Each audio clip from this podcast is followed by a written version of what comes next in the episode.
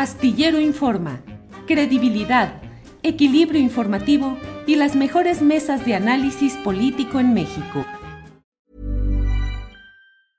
I'm Sandra, and I'm just the professional your small business was looking for. But you didn't hire me because you didn't use LinkedIn jobs. LinkedIn has professionals you can't find anywhere else, including those who aren't actively looking for a new job but might be open to the perfect role, like me.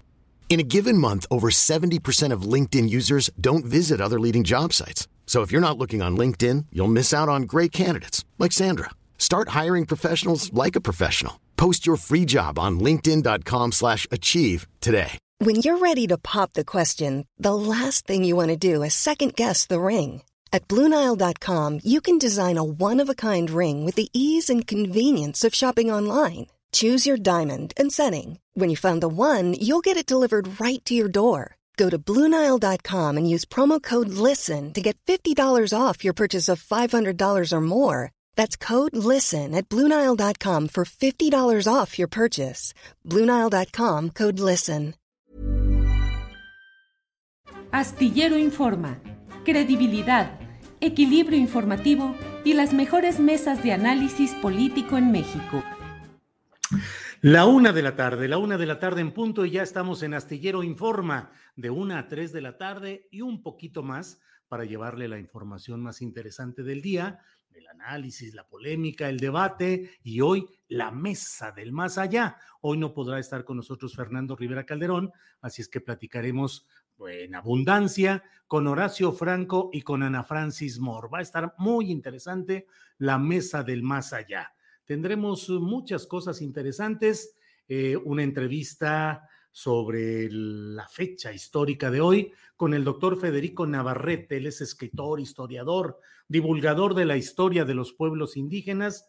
Y vamos a hablar acerca de este tema de las conmemoraciones de los 500 años de resistencia indígena, conquista, rebelión, eh, eh, encuentro de dos mundos, cómo llamar lo que sucedió hace 500 años. De eso vamos a hablar con Federico Navarrete y tendremos las recomendaciones de fin de semana. Por lo pronto y para ir avanzando con fuerza en este terreno de la información específica, saludo como siempre a mi compañera Adriana Buentello, coconductora y productora de este programa. Adriana Buentello, buenas tardes. ¿Cómo estás, Julio? Muy buenas tardes. Pues ya salí de mi cueva. Sí, ayer estabas así en la cueva, todo oscuro. Los problemas de las cámaras y la tecnología, Adriana. Sí, qué bárbaro. Bueno, eh, y luego uno que, que la verdad no, no le sabe ahí andar picándole a todo, pero ya, creo que ahora sí ya aparezco yo y, y los saludo con mucho gusto, muy feliz de estar eh, aquí en este viernes con mucha información interesante, Julio. Vamos a comenzar con eh, los temas de la conferencia mañanera. Hay datos y hay declaraciones interesantes. Julio, amigos que nos están viendo, el presidente Andrés Manuel López Obrador criticó que la prensa conservadora está en contra del regreso a las clases presenciales y que incluso ya lo agarraron de bandera y reiteró que tanto niños, adolescentes como padres de familia sí quieren regresar a las aulas. Escuchemos. Quiero decir que es notorio cómo la prensa conservadora se ha este, lanzado en contra de este propósito de regreso a clases presenciales ya lo agarraron de bandera. Aclarar de que es muy importante el que se regrese a clases presenciales, porque la escuela, lo he dicho muchas veces, lo repito, es el segundo hogar. Los niños, los adolescentes quieren que se regrese a clases. La mayoría de los padres de familia también. Vamos a cuidar a las niñas, a los niños. Y hay medidas sanitarias, protocolos que se van a aplicar Bueno, también el presidente Andrés Manuel López Obrador aseguró que no se obligará a nadie al regreso a las clases presenciales y que se van a mantener los programas eh, a distancia. Sin embargo, señaló que se tienen que correr ciertos riesgos. Escuchemos. Si los padres no quieren que vayan sus hijos a las escuelas, no, este, se les va a obligar para nada Incluso se van a mantener los programas de educación a distancia, pero consideramos que ya es tiempo de regresar a clases, que no es solo un asunto educativo, es un asunto también social. Necesitamos que los niños no estén encerrados, que no estén sujetos solo al Nintendo. Yo estoy optimista y vamos a estar este, pendientes de que no se contagien los niños, de que si hay un contagio se le atienda rápido, que se proteja a los demás, que se les haga pruebas cuidarlos. Y tenemos pues que correr eh, ciertos riesgos como todo en la vida. Imagínense, eh, si no salimos porque nos puede pasar algo, pues nos vamos a quedar todo el tiempo ¿eh? encerrados. No, tenemos que enfrentar las adversidades, los caminos de la vida no son como imaginaba. Bueno, y así fue como pusieron también esta canción en la conferencia mañanera el día de hoy.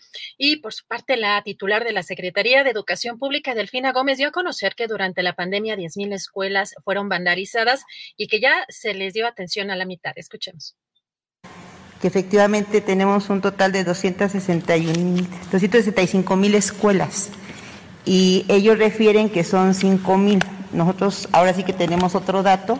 Eh, hemos estado precisamente eh, de manera eh, frecuente desde hace ya más de un mes preguntándole a los secretarios estatales de los diferentes gobiernos de las entidades.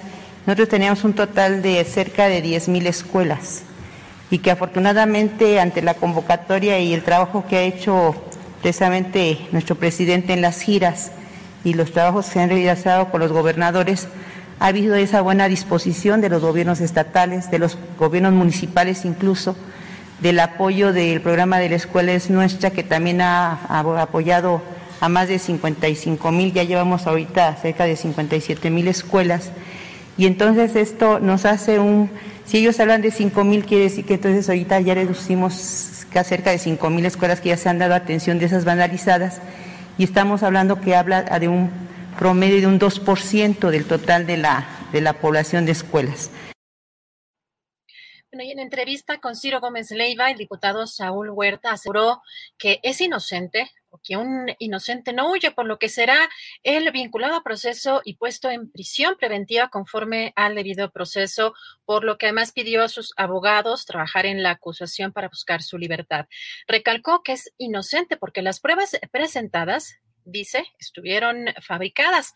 También señaló que sus abogados ya fueron notificados que la orden de aprehensión eh, de esta orden de aprehensión, por lo que se presentará ante las autoridades por su propio pie y reiteró que eh, buscarán sus abogados que todas las pruebas sean verídicas y no fabricadas. También en la conferencia mañanera del día de hoy, el presidente López Obrador informó que ya inició el Tianguis Bienestar, que consiste en repartir bienes incautados y guardados en bodegas de manera gratuita en los municipios más pobres del país. Escuchemos. Y se tienen muchísimas bodegas y se paga renta y se echan a perder las cosas, se roban muchos bienes.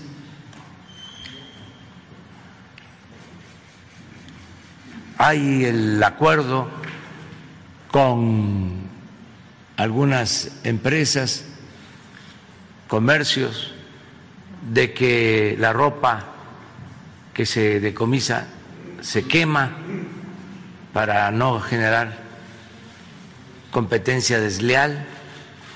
Nosotros hemos tomado ya la decisión de entregar todos esos bienes al pueblo, todas esas mercancías. Vamos a limpiar todas las bodegas y se le va a entregar a la gente, a los pobres. Y ya comenzamos, se llama Tianguis del Bienestar, se va a un municipio pobre y se entrega a la gente. Ropa, calzado, te llevan juguetes para niños, todo lo que está en las bodegas. La coordina la licenciada Rosa Isela Rodríguez, secretaria de Seguridad. Ella coordina, pero participa Hacienda, participa la Secretaría de la Defensa, la Secretaría del Bienestar, aduanas, el SAT. Y esta noche de jueves, así llevaron a cabo la jefa de gobierno Claudia Sheinbaum, la doctora eh, Beatriz Gutiérrez Müller y funcionarios del gobierno de la Ciudad de México el encendido de la iluminación de la decoración del Zócalo por los 500 años de resistencia indígena. Somos la resistencia detrás de cada Él es Dios. Somos la resistencia detrás de cada Ometeo. Hermanos míos, ya el sol está saliendo. Ya el sol asoma su digno rostro para mirar el legado de nuestros ancestros. Ya nuestros ancestros nos reclaman su consigna de amor y unidad por nuestro legado. ¿Dónde está, dónde está Tenochtitlan? ¡Nicanca! ¡Nicanca! ¡Nicanca! Incaxquixcao, Imanitzin Semanahuac, Aikin Pojiwitz, Initenyo, Initahuaca y Mexico Tenochtitlan. Mientras permanezca el mundo, no acabará ni la gloria ni la fama de nuestro amado México, Tenochtitlan. ¡Oh Meteot! ¡Oh Meteot! ¡Oh Meteot! Y a continuación, damas y caballeros, todas y todos seremos testigos del acto de encendido de la instalación luminosa colocada en los edificios de gobierno. 500 años de resistencia indígena.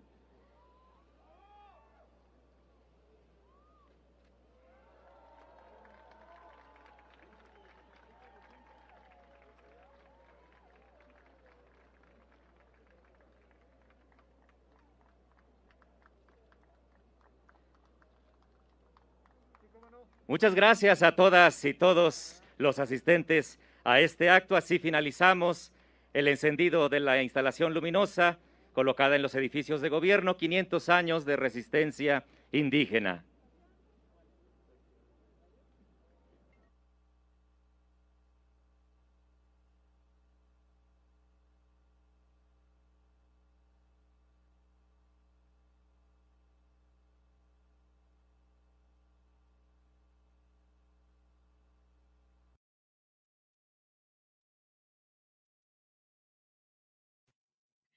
Bueno, y precisamente hoy el presidente López Obrador, eh, después de la conferencia mañanera, y la jefa de gobierno Claudia Sheinbaum encabezaron la ceremonia conmemorativa de los 500 años de resistencia indígena en el Zócalo capitalino. Escuchemos.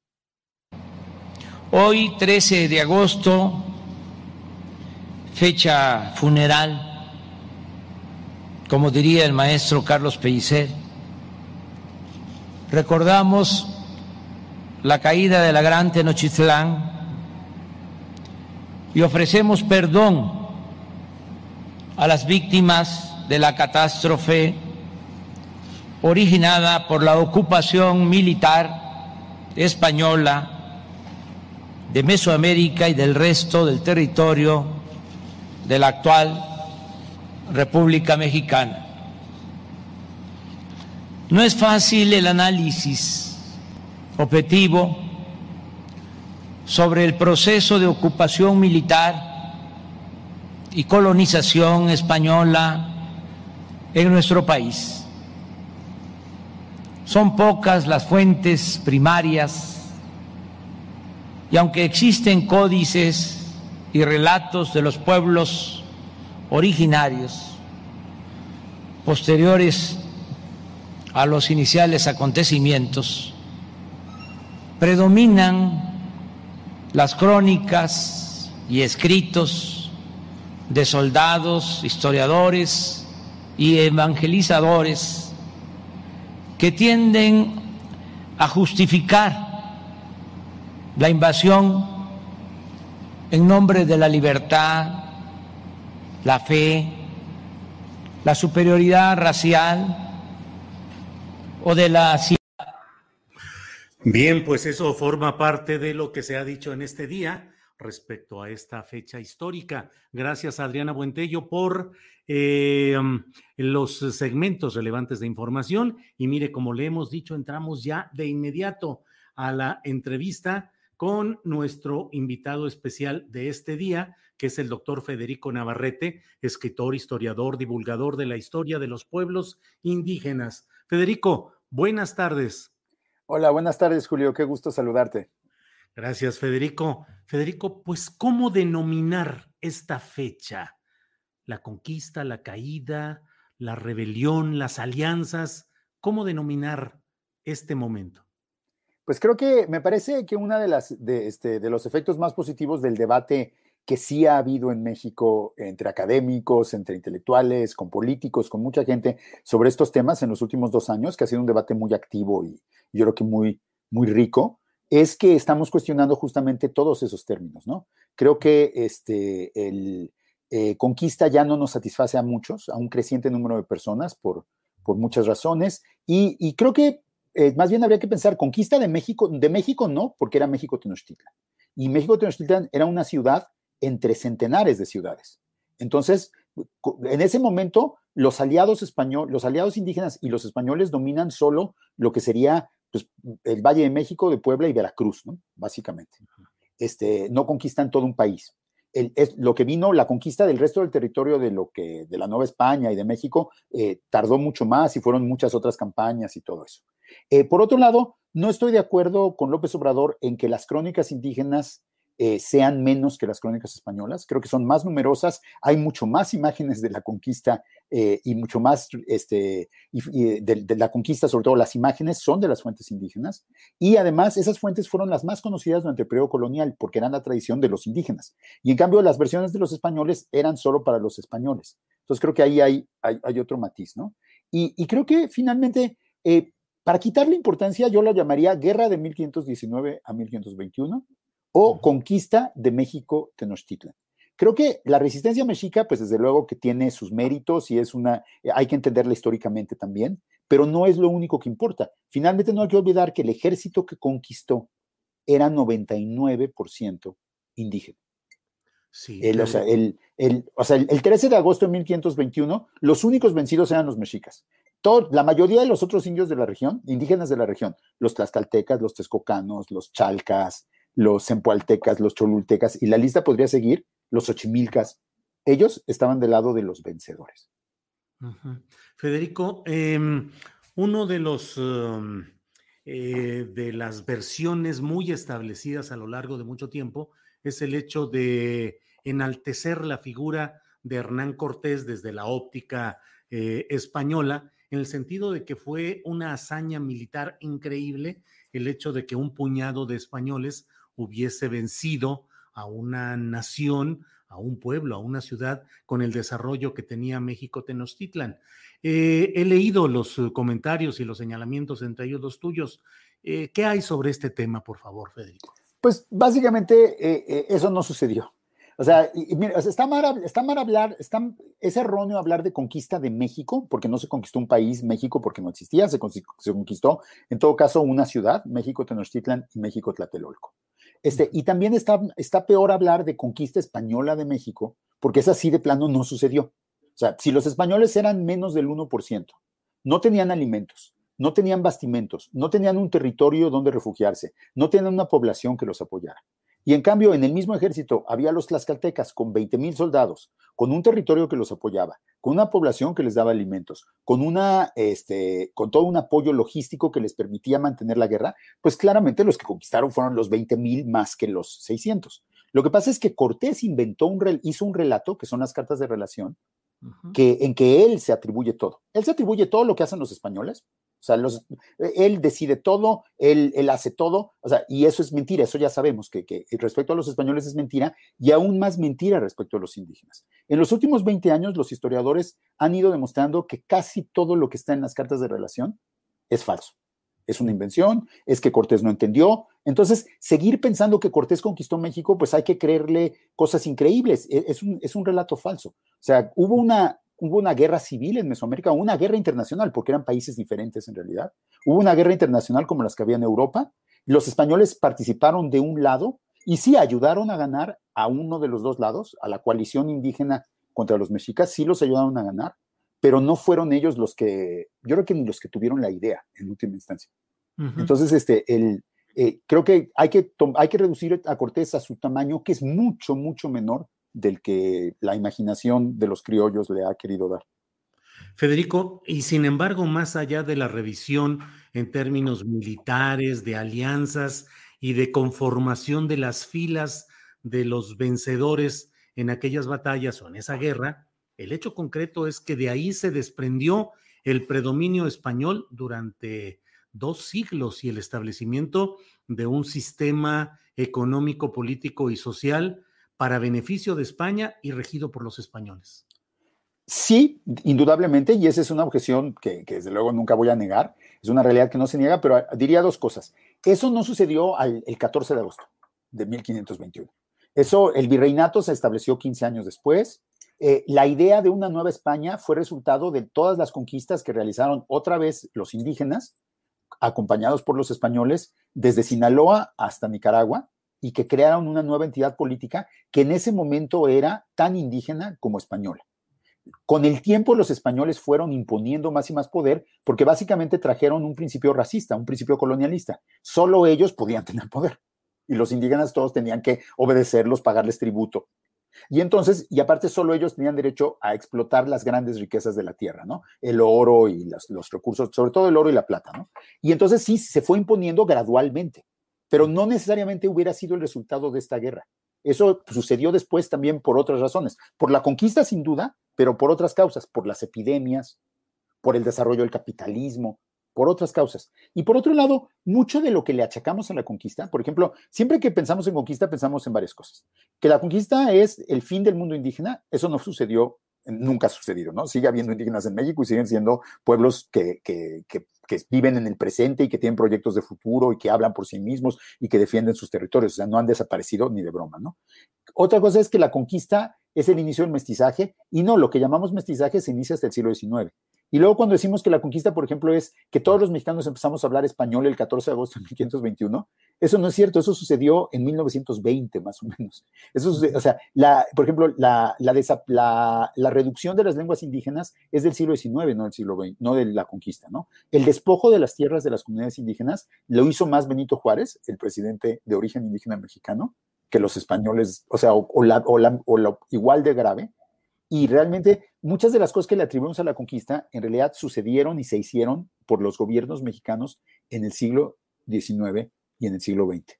Por eso me parece muy bien que López Obrador esté pidiendo perdón, pero no debería pedir perdón por lo que hicieron los españoles. Deberían pedir perdón por lo que hemos hecho los llamados mestizos y los criollos eh, a los indígenas desde que en el México independiente. Sí, Federico, que además se ha dado una especie de fiebre de pedir perdón en nombre del Estado, no sé cuál sea tu punto de vista, pero creo que más con efectos discursivos que con un proceso real de atención y solución a los problemas de esos pueblos, causas o hechos por los cuales se pide perdón.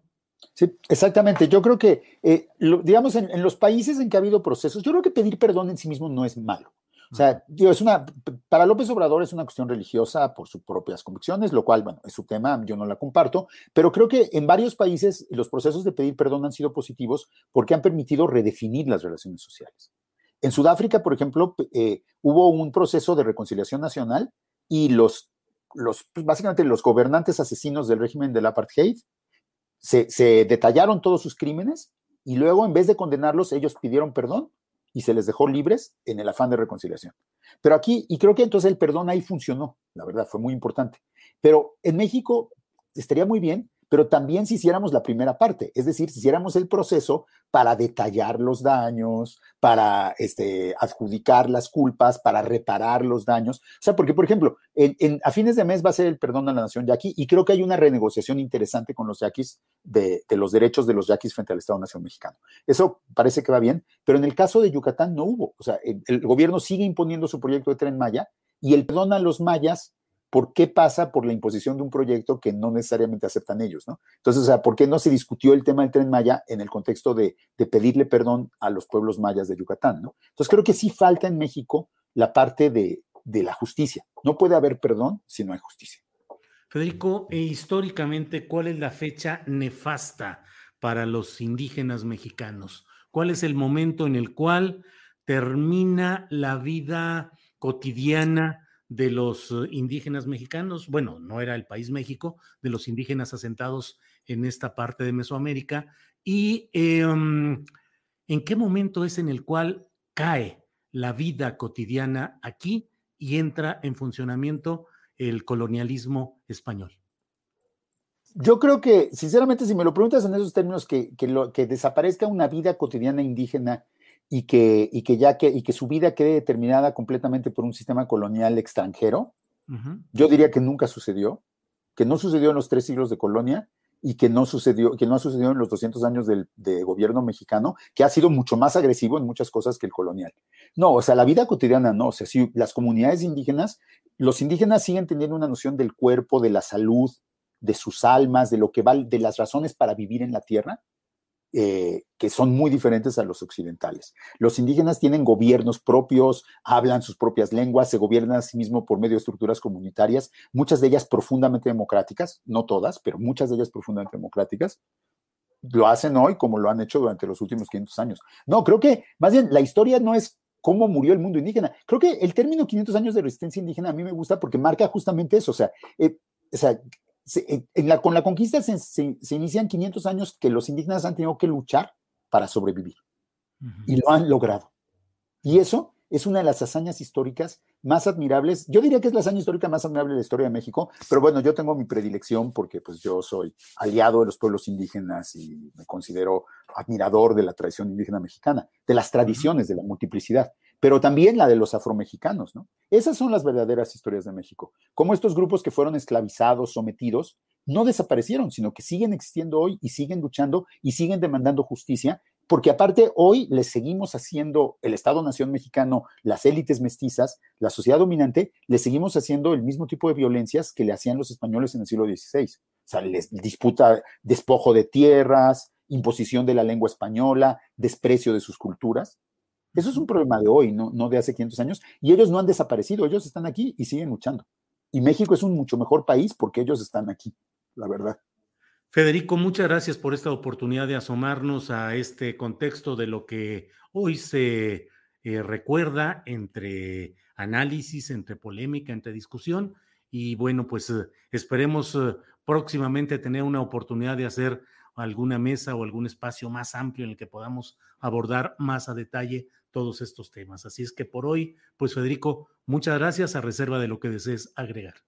No, eh, sería todo y pues gracias por, este, por llamarme. Y bueno, yo lo único que, que, diría es que creo que también el combatir el racismo en el siglo XXI pasa por reinterpretar la conquista y entender que nunca nos conquistaron los españoles. Eso no sucedió, no estamos traumados por la conquista, ese es un invento de las élites criollas y mestizas del siglo XX, incluido Octavio Paz, y eh, los mexicanos somos, hemos hecho nuestra historia en nuestra diversidad siempre, indígenas, afromexicanos, eh, judíos, asiáticos y también españoles, desde luego, y e, hispanos y criollos, todos hemos hecho la historia juntos desde hace 500 años y somos un país con muchas naciones.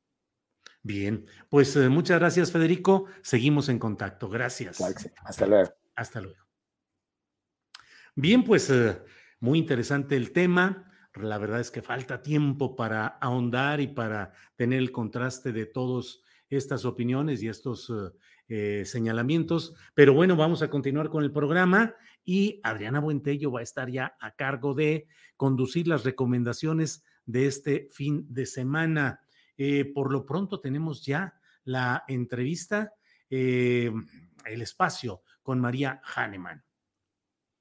Gracias, Julio. Pues justamente vamos a tener ya lista a María Hahnemann. Hoy entrevista a una violinista excepcional, así que no se pierdan esta entrevista que le hace a Sharon Mason. Eh, de verdad, está muy buena esta entrevista. ¿Cómo estás, María? Muy buenas tardes. Para mí es un placer estar aquí.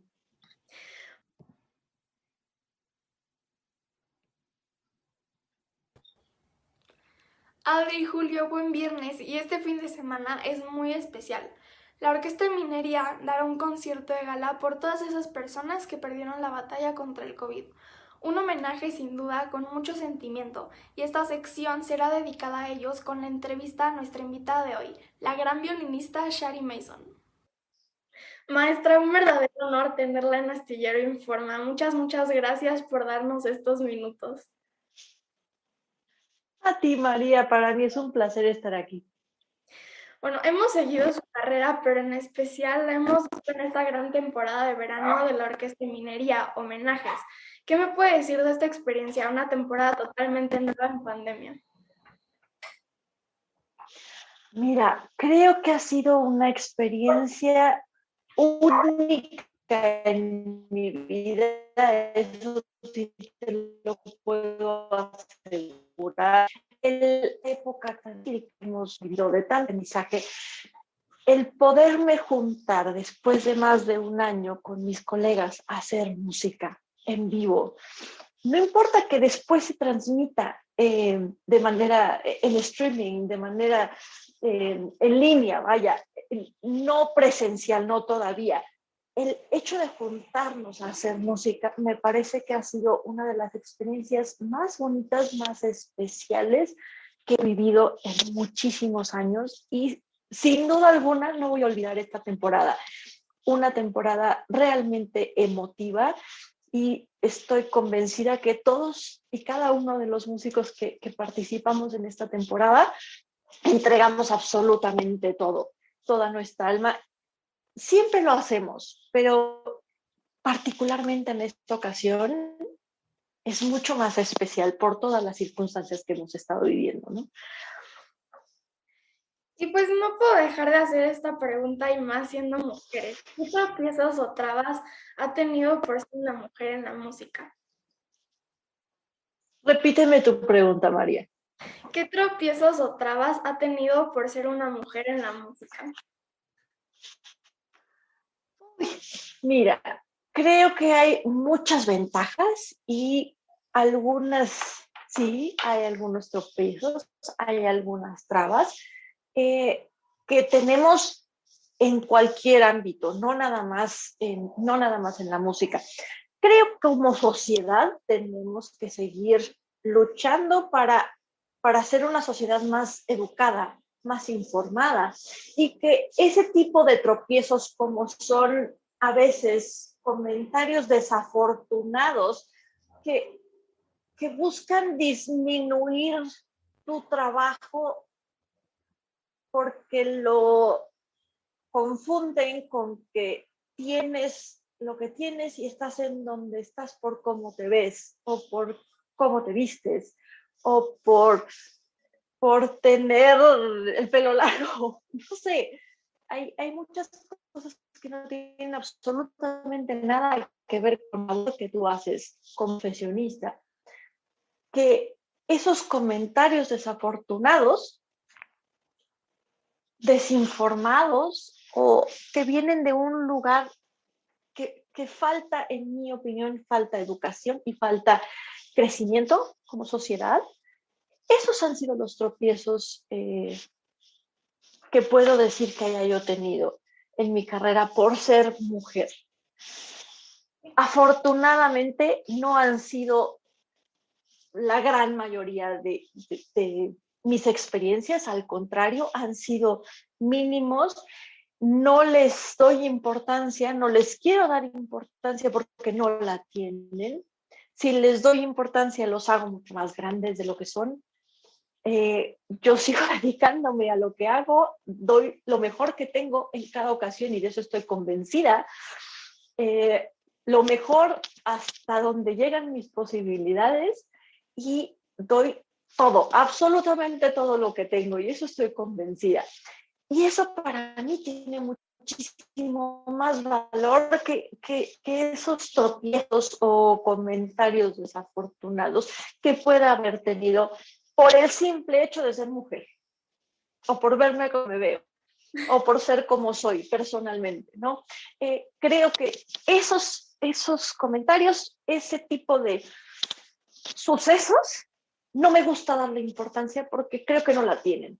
Y, y, y tenemos que ser más inteligentes que eso como sociedad y poco a poco iremos aprendiendo, iremos creciendo, iremos, eh, vamos a estar más informados y más educados para evitar ese tipo de, de sucesos. Pero te puedo decir que mi carrera como mujer, como mexicana, como violinista, ha sido una carrera muy bonita, afortunadamente. Está... Me quedo con todas las experiencias positivas y maravillosas que he vivido. Y son mucho más fuertes que, esas, que esos tropiezos y que esas experiencias no tan bonitas. Maestra, ¿qué sueño tiene por cumplir? En este momento, a corto plazo, regresar a un escenario y, es, y dar conciertos presenciales, poder regresar a, al, a lo que era nuestra normalidad de alguna forma. Poco a poco ir regresando a esa normalidad. Hoy por hoy, ese es el mayor sueño que tengo.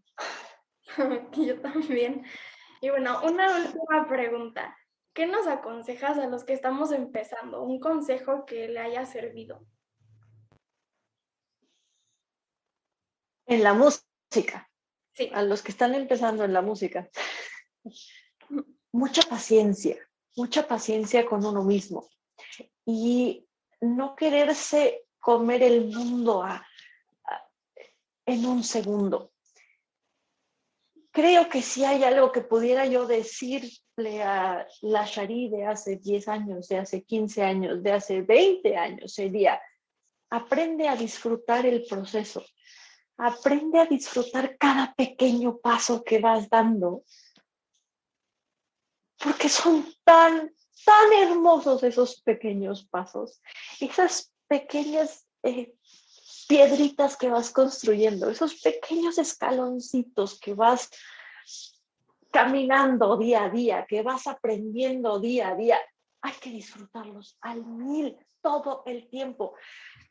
Estamos acostumbrados y nos vamos haciendo a la, a la idea de tengo que tocar tal cosa y tengo y, tenemos metas y tenemos muchas metas y tenemos y, siempre nos criticamos mucho, sobre todo como músicos, estamos acostumbrados a ser críticos y creo que eso es muy sano y muy útil y muy necesario.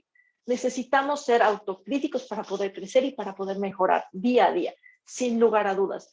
Pero también tenemos que aprender a aplaudir esos pequeños pasos y ese avance. Y tenemos que ser lo suficientemente objetivos para reconocer ese avance y disfrutar el proceso. En algún momento a mí me, me, pasa seguido que llego, doy el concierto, todo, todo fue construir, estudiar, prepararme, estoy en el estrés del concierto y lo disfruto hasta que ya se acabó termina el concierto y digo, ay, pero fue bonito, pero ya se acabó, ya pasó el concierto. ¿Y qué fue lo que me pasó a mí en el proceso? Que no disfruté el proceso. La parte de preocupación, la parte de estrés, la parte del tengo que ser Sí, por supuesto que tienes que ser, por supuesto que tienes que mejorar, pero también buscar disfrutar ese proceso es importantísimo.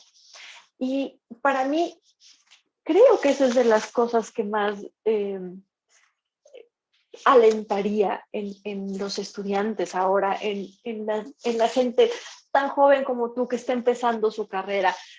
Disfruta cada momento. No, no quiera ser la que vas a ser dentro de 20 años.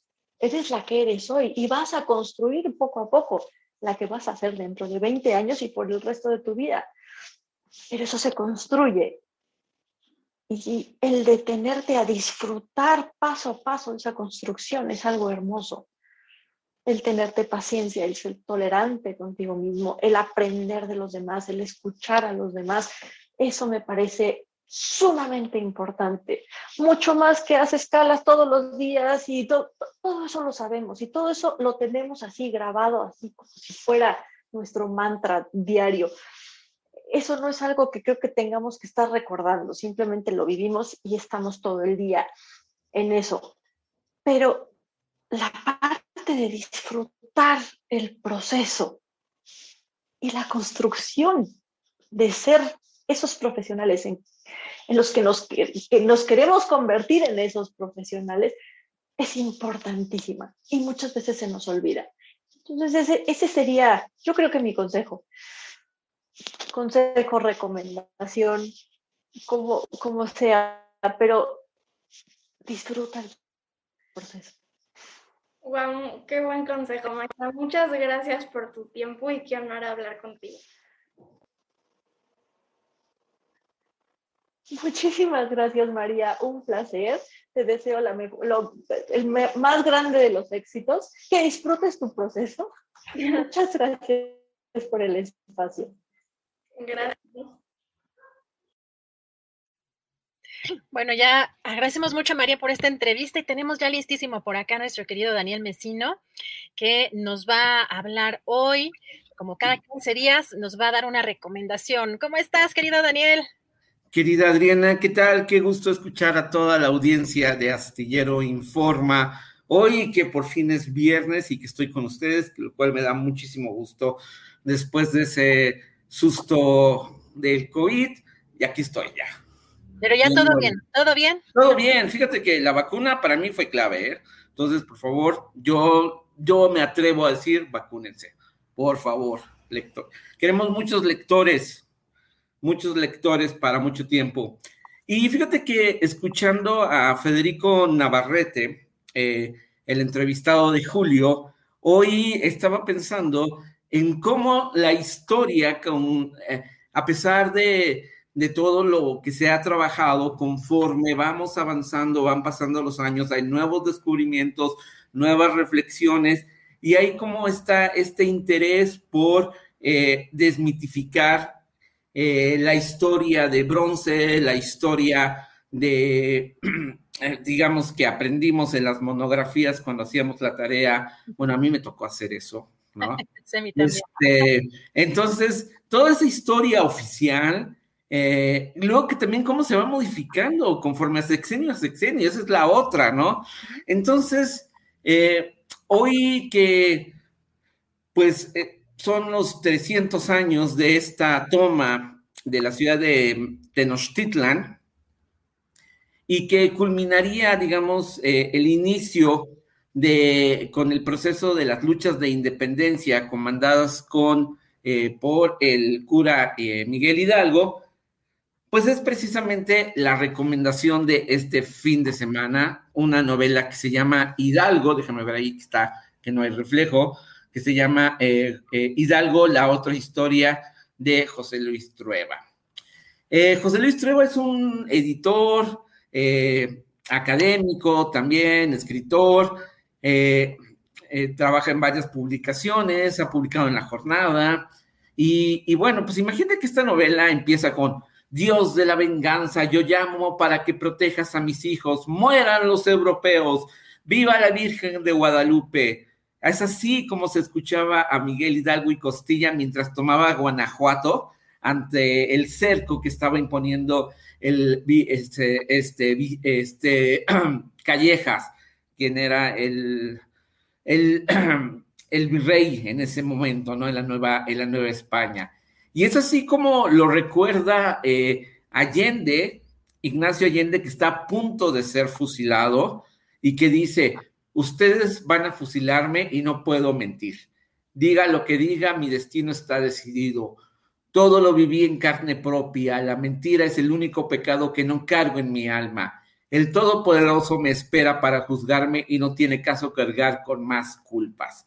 Es eh, el último pensamiento que, de acuerdo con esta ficción histórica, eh, Trueba, el autor, pone estos pensamientos, esta reflexión en, la, en los últimos momentos antes de morir de, eh, de Ignacio Allende, de morir fusilado. Y es a partir de este ejercicio que Trueba construye esta novela que está, está escrita con párrafos cortos que se asemejan mucho a la manera en que nosotros recordamos. Si tú, si yo te digo, oye, recuerda, por ejemplo, tu adolescencia, no vas a hacer una narración lineal, sino por párrafos. Entonces, de la misma manera, está construida esta novela, ¿no? Párrafos cortos, muy bien narrados, que te dan esa sensación de alguien que está eh, siendo testigo de este ícono que, que, había convencido sobre todo a los criollos que eran, eh, digamos, que iban por la convicción de ganar más beneficios que solamente ocupaban los españoles en, esa época, ¿no? Y entonces Allende y otros contemporáneos que formaban parte de esta clase, pues descubrieron que eh, el cura Hidalgo pues era un cura eh, violento, este, digamos, sobre todo en, a la hora de dirigir a, como le llamaban, a la plebe, ¿no? Le llamaban esos críos a la plebe, que era que muchos iban por, por convicción, porque era el cura, entonces eh, se juntaban porque se los había pedido el cura y estaba el estandarte de la Virgen de Guadalupe, pero otros eran bandoleros que iban por las riquezas, que eh, asesinaban españoles con, con, un denoto de venganza, eh, abusaban de las mujeres y se quedaban con el botín. Entonces, pues aquí lo que dice el autor es que mucho de, las nuevas investigaciones que se han dado a la luz sobre la relación entre Ignacio, entre Ignacio Allende e Hidalgo, pasaban por alto eh, que no, no se llevaban una relación tan, tan buena, ¿no? No se mencionaba. Entonces ellos llegaron a odiarse, que incluso Allende pensó en asesinar a, Miguel Hidalgo y Costilla porque en verdad el cura Hidalgo no era un hombre muy visceral, no tenía una estrategia y, lo, eh, de, guerra, eh, iba resolviendo las cosas como le iba, como entendía, con mucha violencia en la toma, o sea, sin piedad. Y luego también, eh, pues lo que comentaba, por ejemplo, Federico Navarrete, es que en esa época él no peleaba por una Nueva España, sino no, no, no peleaba por, por, era simplemente eh, ganar privilegios que estaban destinados a los españoles. Pues esta es la novela que yo les quiero recomendar, son 264 páginas que espero que disfruten muchísimo. Yo la disfruté, es, una visión completamente distinta, es presentar al personaje desde otra faceta, desde la visión de Allende, de los criollos, que eventualmente pues presenta a un personaje complejo, que no debe haber sido sencillo en esa época con esos recursos, y pues esta es la otra historia de Hidalgo. Pues Daniel, muchísimas gracias, siempre con temas interesantes, ángulos interesantes, sobre todo de temas de libros, eh, y pues nos vemos en 15 días, Daniel. Sí, me gustaría hacerles una invitación para hoy a las seis de la tarde en este mismo eh, contexto. Fíjate que acabamos de publicar el juego, una novela que hoy, hoy eh, va a haber una presentación virtual que se llama El Juego Secreto de Moctezuma, de un muy buen amigo que es Omar Nieto, que lo conozco desde, uff, desde que trabajaba en una editorial en Azcapotzalco haciendo libros de texto para primaria, porque también los hice. Este, y es, ¿qué hubiese pasado si los papeles hubiesen invertido? Si quienes fueran a, invadir España hubiese sido Moctezuma y una hueste de, de, de, guerreros aztecas, etcétera, que hubiesen ido, ¿qué hubiese pasado? Es como esta, esta serie de El Castillo, El Hombre en el Castillo de, de Amazon, en las que los papeles se invierten, qué hubiese pasado si los nazis hubiesen ganado la Segunda Guerra Mundial. Aquí la novela es, es esta historia, ¿no? No la comencé porque apenas eh, eh, me va a llegar el ejemplar impreso para leerla, pero ya la comentaré. Pero se me hace muy interesante y es otra visión de, para verlo. Entonces, eh, ¿dónde está toda la información? En el blog que acabo de poner en, en, Twitter, este, los libros de los viernes, que es un blog para ustedes. Les quiero decir que si llegamos a los 500 seguidores, voy a abrir un club de lectura para la gente de Astillero. Perfecto, Daniel. Pues muchísimas gracias y nos vemos en 15 días y ya está hecha la invitación. Un abrazo, Daniel. Un abrazo a todos y hasta pronto. Gracias a Daniel Mesino. Siempre recomendaciones muy interesantes y vamos a conectarnos ya rapidísimo con nuestro querido Jesús Taylor. Siempre con las recomendaciones también para este fin de semana en materia de series, películas. Vamos a ver qué plataforma el día de hoy o si nos deja elegir el día de hoy. ¿Qué nos vas a dar, Jesús? ¿Cómo No, nada más fue por tu cumpleaños. Ah. no, lo, vamos a volver a hacer, lo vamos a volver a hacer, pero en esta ocasión me voy a adelantar. Eh, bueno, un saludo, Adriana querida, un saludo, Julio, a todos y a toda la audiencia, por supuesto. Pues mira, querida Adriana, es que hay, una, hay un documental que quiero recomendar mucho que está en la plataforma de HBO Max.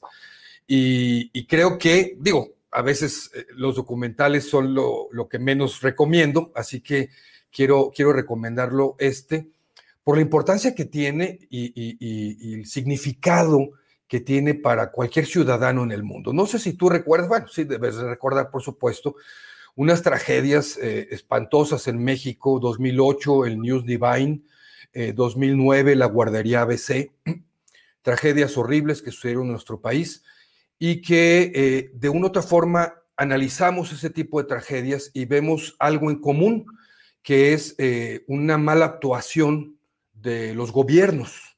de una u otra manera hay, están involucrados eh, los gobiernos respectivos, de donde sean, de los partidos que sean, locales, este, federales, estatales. Y, mucho de esto es las malas formas de operar y también las corrupciones. ¿Y por qué digo esto y por qué traigo a colación esto? Bueno, porque el, documental que quiero recomendar es un documental rumano que se llama Collective. Eh, Collective se escribe como suena, con V al final, también lo pueden encontrar si lo escribieran en inglés, que es con doble L y E al final, Collective. Y es un documental que más allá de los premios y los festivales que ganó varios y participó en importantes festivales, es la importancia del tema. Eh, ¿Qué fue Collective? Eh, era, era un, antro, como decimos aquí en México, un, club nocturno donde había tocadas eh, de música y se encontraban muchos jóvenes y sufre un incendio y mueren ahí varios jóvenes quemados y otros tantos mueren durante los siguientes cuatro meses en los hospitales. Lo primero que se encuentra es eh, que, por ejemplo, este lugar no tenía salidas de emergencia adecuadas, no contaba con, las cosas adecuadas para una situación así.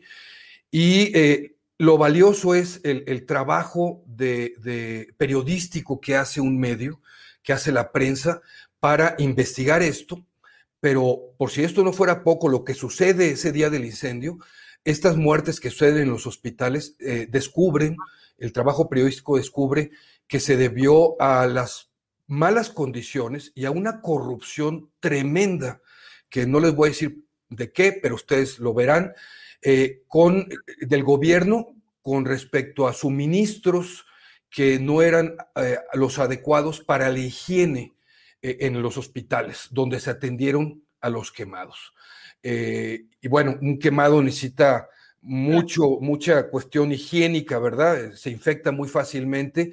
Es un documental muy fuerte. Estamos hablando que esto sucedió en el 2015 y, lo digo como referencia porque ya estaban los celulares eh, eh, inteligentes y todo esto. Entonces hay videos, hay imágenes muy fuertes, muy, muy fuertes. Les recomiendo mucha discreción, pero creo que es un documental eh, pues indispensable de ver, ¿no? Hay una, una frase que a mí impactó mucho que dice un, periodista que es el que está a cargo de las investigaciones y que denuncia todo, dice, con una prensa, fíjate lo que dice, con una prensa genuflexa ante el gobierno, o sea, que se doblega ante el gobierno, el gobierno abusa eh, de la ciudadanía.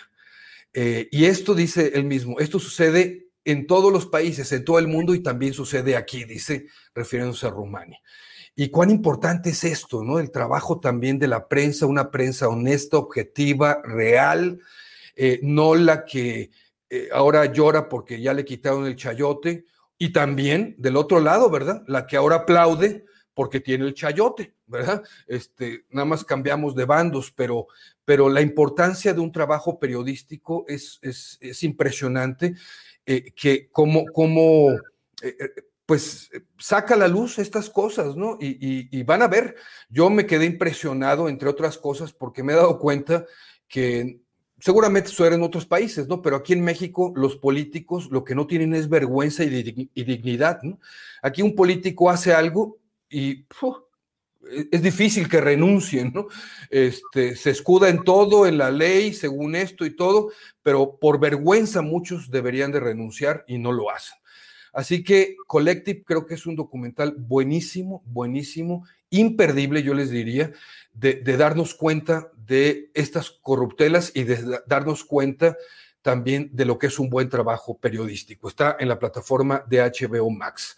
Al ratito, pues por supuesto, les invito a que vean mi canal de YouTube, que es Taylor Jesús, para las otras dos recomendaciones, una de Netflix, una eh, película romanticona basada en una novela de 1925, y en Prime Video una muy buena película de crimen y drama, también inspirada en hechos reales, fíjate, en hechos reales de las vivencias del mismo director de la película.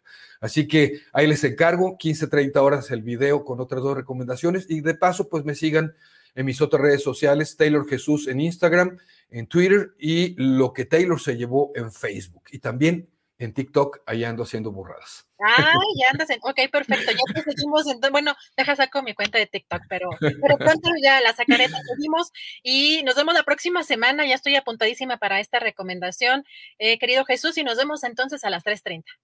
Gracias, un saludo a todos, un abrazo. Gracias, Jesús, un abrazo.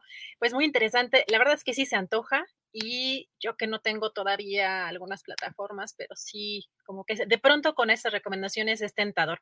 Vamos a ver si ya tenemos por acá listo nuestro querido Javier Nieto. ¿Cómo estás, Javier? Muy bien, Adriana, ¿tú cómo estás? También, pues ya esperando a ver qué recomendaciones y también para que nos des el adelanto o cómo va el tema de tu obra. Yo ya te dije que estoy puesta. Ok, maravilloso. Pues mira, mi queridísima Adriana, hoy en este viernes nublado, este, pues les quiero recomendar una obra bien padre. En viernes 13, tú eres este. Buena suerte siempre, por favor, de buena suerte. ¿Viste las películas de terror de viernes 13? Con el pues temible Jason. Eh, este, pero yo creo que hace mucho, o sea, no las nuevas, o sea, pues que hay una, es que como hay, hay remakes y hay un montón de cosas ahí ah, como hay como 27 películas. Exacto, entonces sí, como las ochenteras sí las llegué a ver. ¿Por qué? ¿Hay, hay algo, hay, hay, algo en Ah, interesante? no, no, no, pero siempre se antojan, ¿no? Las películas de terror hoy en viernes 13 y hacer este hincapié sobre el asunto. Oye, pues hoy, ayer fui al estreno de Volver a Fuente Ovejuna una obra dirigida por Ginés Cruz, este chavo, bueno, ya no tan joven director, pero todavía, todavía está algo, algo joven. Este contexto de Mariana Arta Sánchez. ¿Conoces el texto de Fuente Ovejuna de Lope de Vega? Sí, pues hace mucho, hace mucho, pero refrescanos la memoria. Sí, bueno, vamos a partir de ahí para contextualizar. Solo les voy a hablar de una obra, entonces voy a darme el, lujo de, contextualizar un poco. Fuentovejuna es una obra de Lope de Vega, el Fénix de los Ingenios, este maestro del teatro barroco del siglo de oro, que junto con Tirso de Molina y Calderón de la Barca eran como los grandes, grandes. A este eh, López de Vega le decían el Fénix de los Ingenios porque escribía muchísimo, era muy prolífico en su, eh, en su producción artística, tiene cientos de obras, más de, mm, no sé, cientos de sonetos, etcétera. Eh, humildemente le decían el monstruo de la naturaleza, muy, muy humildemente. Este, bueno, Fuente es, esta obra está basada supuestamente en un caso real, en un pueblo que se llamaba Fuente Ovejuna, allá en España, que era asolada por un comendador abusivo, este, malvado. Eh, y ahora que Jesús está hablando de políticos, pues este era uno de la, de la vieja escuela. Y este, un día la población harta de los abusos del maldito comendador, decide ajusticiarlo. Este, lo pasan por las armas y cuando van este, las autoridades a tratar de detener a los culpables, eh, el pueblo se hace uno solo y, cuando los, detienen a los presuntos culpables y les preguntan, ¿quién mató al comendador? Y es la famosa frase de la obra, que fue en señor, que ¿quién mató al comendador? Fue en señor. Entonces el pueblo se vuelve uno y no lo sacan de ahí. Eh, bueno, eh, Ginés Cruz y esta Mariana Arta Sánchez toman como pretexto esta obra de, de López de Vega para crear una ficción, una ficción que trata sobre Elena, una antigua amante de, de López de Vega, que en una pelea lo golpea con la cabeza, pierde la memoria López de Vega y ella trata de, adueñarse del texto de, de Fuentovejuna, con el cual eh, ella quiere pagar una, una, deuda. Es una obra eh, minimalista eh, en, un, en, un, pequeño escenario de madera. las intérpretes son Gabriela Betancourt y la maestra Emma Ditt muy, divertidas. se requiere ir con, un poco de, paciencia, con, con, la concentración al máximo, porque hay muchas partes este, en, castellano puro, eh, en verso, otras tantas. Prácticamente la mitad de la obra son textos de, de Lope de Vega, de la obra original Fuentovejuna.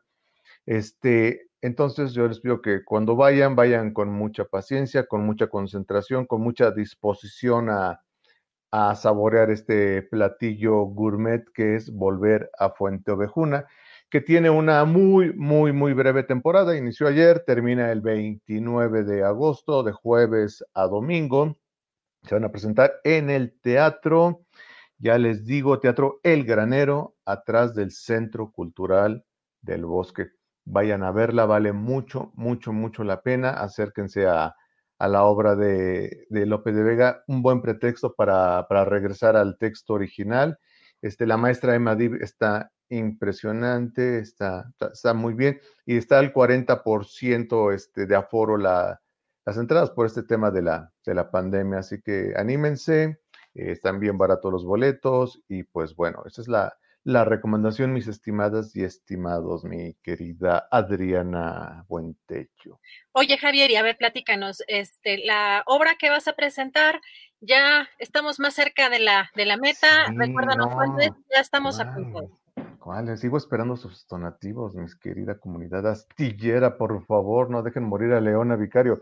Bueno, pues estos asuntos se va a presentar en el Alcázar del Castillo de Chapultepec del 28 de agosto a la tercera semana de septiembre, los sábados a la una de la tarde, en el Alcázar, que es un espacio magnífico, el piso es de mármol tipo este, ajedrez, un lugar alucinante, unos jardines increíbles, este, pero como les comento cada ocho días, estamos en un momento de austeridad este, y pues no nos van a pagar ni un centavo, entonces para pagar la producción estamos recurriendo al apoyo de la comunidad eh, cultural, de la comunidad teatrívola, de la comunidad astillera sobre todo, en la plataforma de Donadora. En mi Twitter, arroba Luis Javier NM, lo repito nuevamente, arroba Luis Javier NM, en el tweet fijado hasta arriba está este, un link que los lanza la plataforma de Donadora.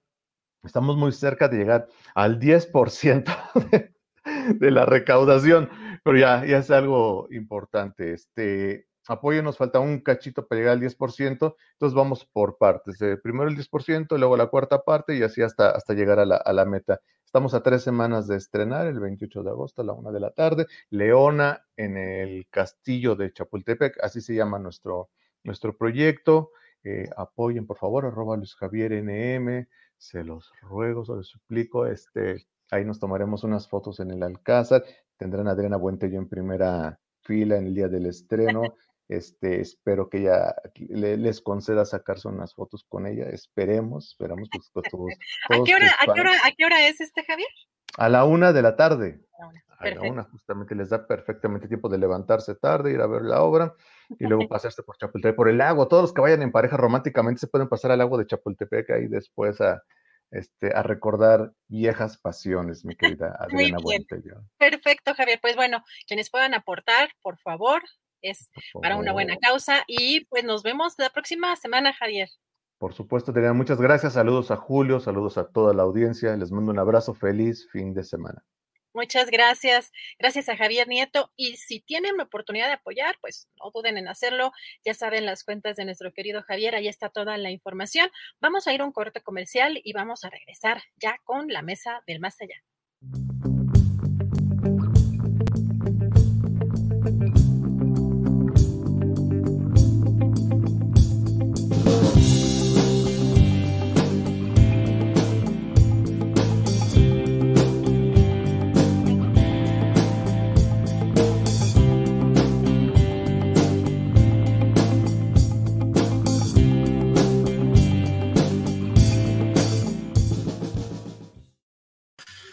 Bien, pues las recomendaciones de fin de semana con Adriana Buentello, que hoy ha eh, hablado, presentado pues todas las uh, recomendaciones relacionadas con María Hahnemann en música, con Javier Nieto en teatro, Daniel Mesino en cuanto a literatura, a libros y eh, eh, Jesús Taylor en cuestión de cine y de series a ver en la pantalla chica.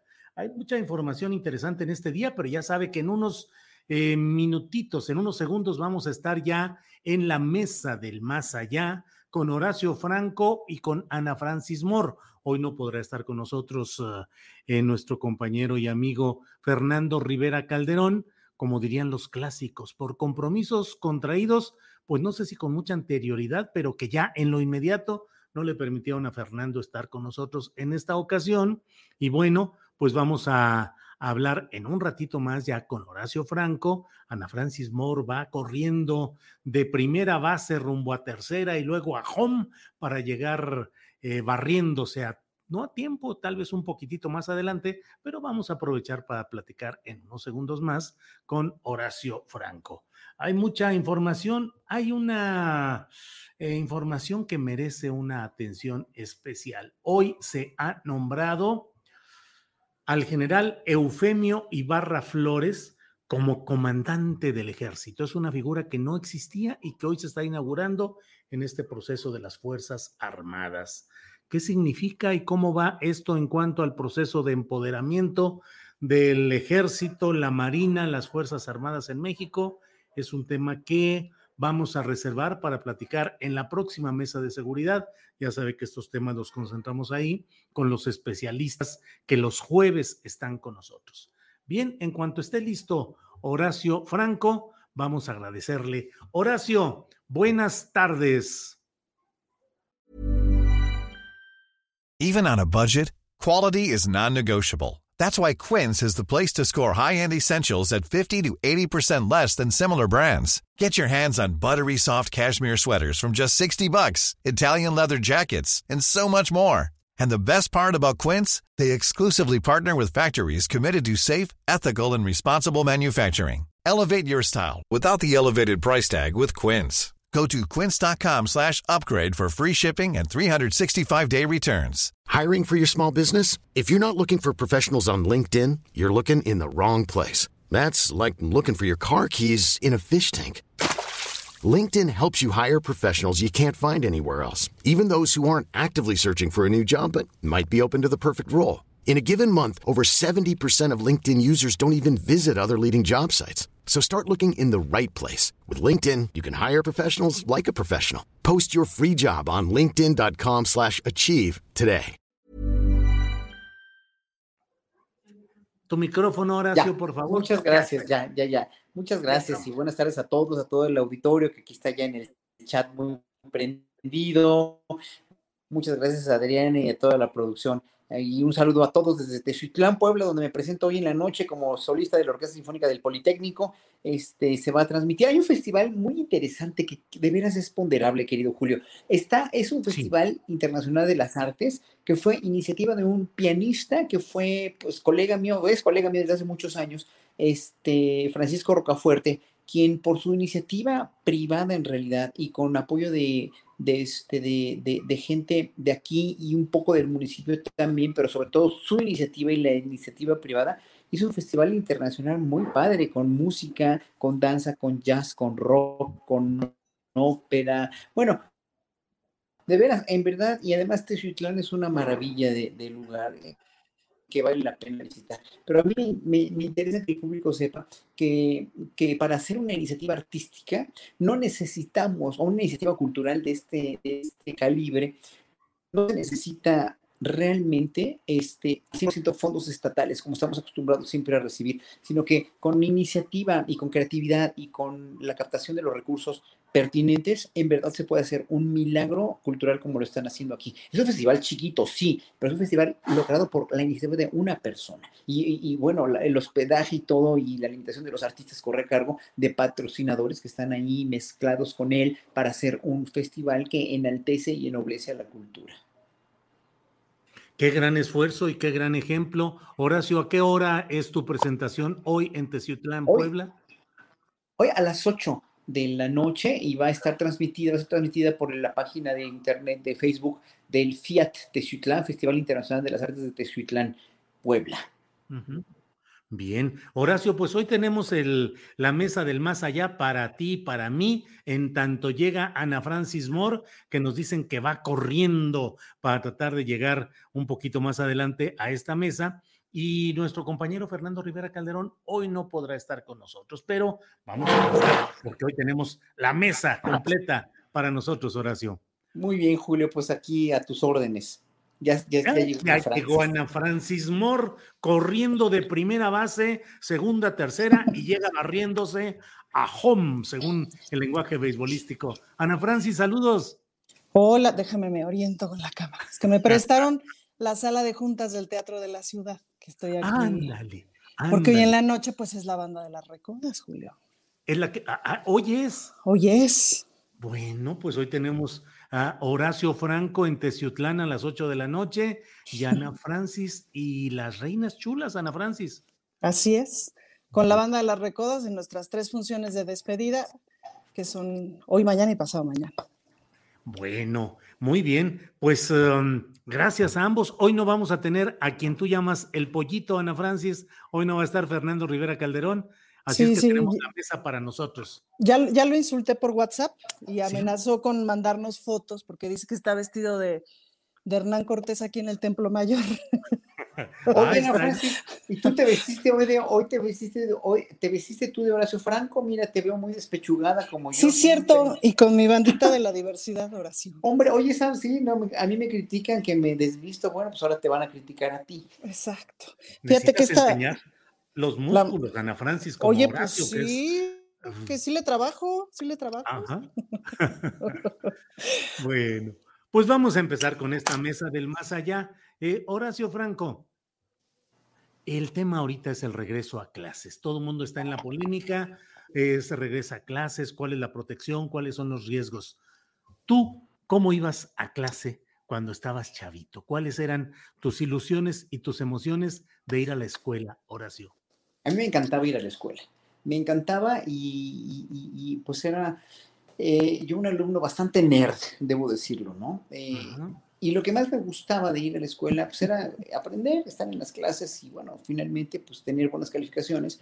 Y me gustaba mucho, me daba mucho gusto que fueran por mí mis papás cuando era yo chiquito, en kinder, en primaria, ¿no? Mi mamá o mi papá, yo, que, que siempre iba mi mamá porque mi papá trabajaba de sol a sol, pero este, Y eso era, era muy padre porque finalmente estás ahí para ser rescatado también después por tu familia y tus papás que están al pendiente de ti. Te sientes como seguro, ¿no? Ya después obviamente no quieres que ni se paren por la escuela tus papás cuando eres adolescente, pero yo disfruté mucho la escuela, este, pese a que era un niño muy solitario y muy nerd. Yo, yo fui un niño muy echado a perder de, de chiquito por muchos papás que tuve, porque tuve muchas hermanas y hermanos y papás que me sobreprotegieron pero una vez que mi papá se queda sin trabajo de la cantina donde trabajaba él, que es la montañesa que está ahí en la calle de Palma, en, en 1970, me tuve que acostumbrar a que mi mamá ya no estaba porque se tuvo que poner a trabajar, mis hermanas igual, que me consentían tanto, y me volvió un niño muy solitario. Y a partir de ahí me refugié mucho en la lectura y mucho, mucho, mucho en las, las, este,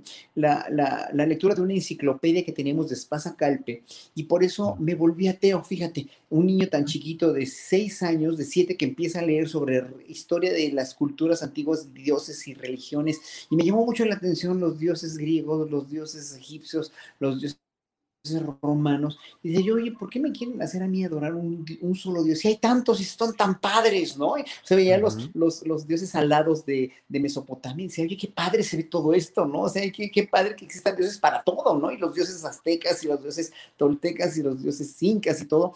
Y este, me fui por el ateísmo después de tanta oferta. Entonces, a partir de ahí me volví un niño muy, muy introvertido y muy nerd y, y muy odioso para muchos, porque no era muy, por eso no me gusta tanto los deportes porque me volví muy reacio a la cuestión de la competencia deportiva y este, porque, porque todos, era yo verdaderamente, era yo, parecía yo un tlaconete de veras, ¿eh? O sea, tenía yo toda la forma de un tlaconete, de, de, no poder hacer ejercicio, de no poder correr, no, no, no me gustaba nada. Y entonces, este, eso ya me lo compré después, ¿no? Cuando me vino la adolescencia, pero lo del ejercicio pero era un niño muy introvertido y a mí me encantaba ir a la escuela, me encantaba. Y para mí hubiera sido un horror no haber estado en la escuela por una pandemia como hoy, en verdad. Claro, claro. Gracias, Horacio. Ana Francis Moore, recuerdos, vivencias de tu etapa de niña, estudiante de primaria y lo que dice el propio Horacio, cómo te hubieras sentido al no poder ir durante un año, año y medio por una pandemia. Fíjate que cuando yo era niña, la quinta de, cinco, entonces tuve un montón de hermanas mayores, muy mayores, entonces su entretenimiento favorito era enseñarme cosas porque no las dejaban salir. Entonces yo aprendí a leer, a escribir, a sumar, a restar, un montón de cosas antes de entrar a la primaria. Entonces cuando entré a la primaria, pues los primeros dos años la verdad fueron repapitas. Entonces, este, pues eso me dio chance como que de agarrar confianza en mí misma, como de agarrar autoestima. Em, siempre fui muy, pues muy estudiosa, saqué puro 10, saqué 8 en deportes, porque ah, sí, también mm. fui una niña, fui una niña gordita que me tropezaba yo con los obstáculos. Entonces, decirte que de la primaria, la República de Finlandia, que está en la campestre Churubusco, tengo puros buenos recuerdos, ¿no? Y, maestras bien buenas que, que siguieron siendo parte importante de mi vida y tal. Y pues siempre me fue muy bien en las calificaciones, en la primaria y la secundaria. Me gustaba mucho ir a la escuela, me la pasaba yo muy bien. Me memorizaba yo los libros de historias, era mi gran diversión en cuarto y en quinto de primaria, memorizarme los libros.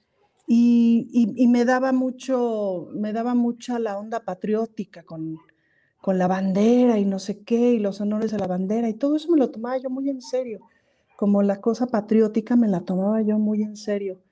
Y, y pues eso lo recuerdo bien. Sí, imagino que haberme estado en mi casa un año, no, lo hubiera padecido como, lo hubiera padecido horrores, pues, ¿no? Em, sí, no. Me la pasaba bien. Bien, Ana Francis, gracias. Horacio, pros y contras del regreso de los niños a las escuelas. ¿Qué opinas?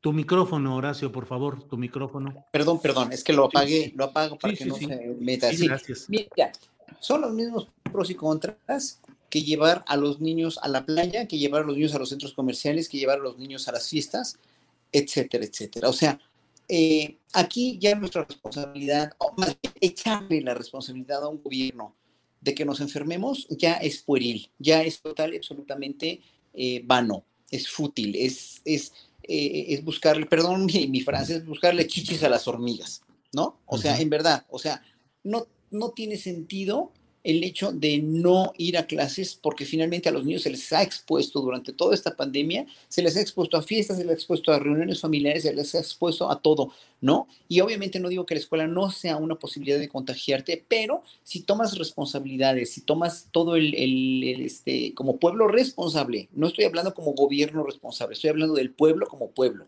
Si eres un papá responsable y quieres mandar a tus hijos a la escuela y tienes la opción de no mandarlos también, ¿eh? o sea, lo cual está también mucho más padre, porque finalmente ya nos dieron la opción de que no es obligatorio, ya nos dieron la opción de que, de que, de que podemos eh, tomar pueden tomar clases los niños en, en, en, en, los medios electrónicos, sí. Y entonces ahí es donde yo digo, bueno, ¿para qué tanta quejumbre, no? O sea, ¿por qué tanto? No, no, no, es que, es que, este, protejamos a nuestra niñez y no sé qué y no sé cuánto. Obviamente sí ha habido más contagios de niños, ¿no? Por la pandemia, pero todavía no entran a la escuela. Y cuando entran a la escuela probablemente haya también más si no se cuidan, si mm. no, si no hacen todo lo que tienen que hacer de las medidas estrictas, de las cartas responsivas, del aseo y de la higiene que tiene que haber en todas las escuelas, etcétera, etcétera, del control enorme y de, sí, de hacer pruebas todo el tiempo, ¿no? O sea, ya, mm. eh, ya lo dijo el presidente, pues nada más Bangladesh y México son los únicos países que no han abierto las escuelas, ya en todos se arriesgaron a hacerlos, a hacerlo, y bueno, pues ya aquí hay un índice de vacunación del cual nos debemos sentir orgullosos, del cual debemos ponderar en realidad para, para no este para no, no levantar falsas expectativas y todo, y hay una mortalidad, una, una tasa de letalidad mucho menor. O sea, yo creo que estamos ya allanando, ya han allanado el camino, el gobierno ha allanado el camino para que pueda haber este, este, esta eh, reincorporación de las clases a quien así lo desee. Que no, pues no, y ya, nada más. Entonces, por eso en ese sentido estoy muy, muy conforme porque todo va a depender de nosotros. Y eso es lo que no quiere el pueblo, ¿eh? Parece que no quiere, el pueblo no quiere, no quiere dejar de ser niño, ¿no? O sea, que le digan qué hacer, cómo hacerlo y que no tengan este, ninguna responsabilidad y todo echárselo al gobierno. Como te dije del festival este que estoy aquí en Teziutlán, ¿no? O sea, es una iniciativa personal privada de, un, de una persona. ¿No? No, no necesitamos de gobiernos nada más para poder ser felices. Necesitamos de todos nosotros, de todas nuestras iniciativas. Claro. Gracias, Horacio. Ana Francis, ¿qué opinas? Pros y contras de ese regreso a clases, la actitud de la, pues de los diferentes segmentos de la sociedad respecto a ello. Y agrego un poco, ¿cómo has visto en tu entorno los riesgos de esta tercera ola, tercera nueva ola del COVID que se anuncia y se plantea? No, pues yo veo todos los pros, es decir, y, quien te diga que no lo ha hecho miente. Todas las mamás hemos organizado de alguna o de otra manera este, círculos en donde los niños juegan con otros niños desde hace meses.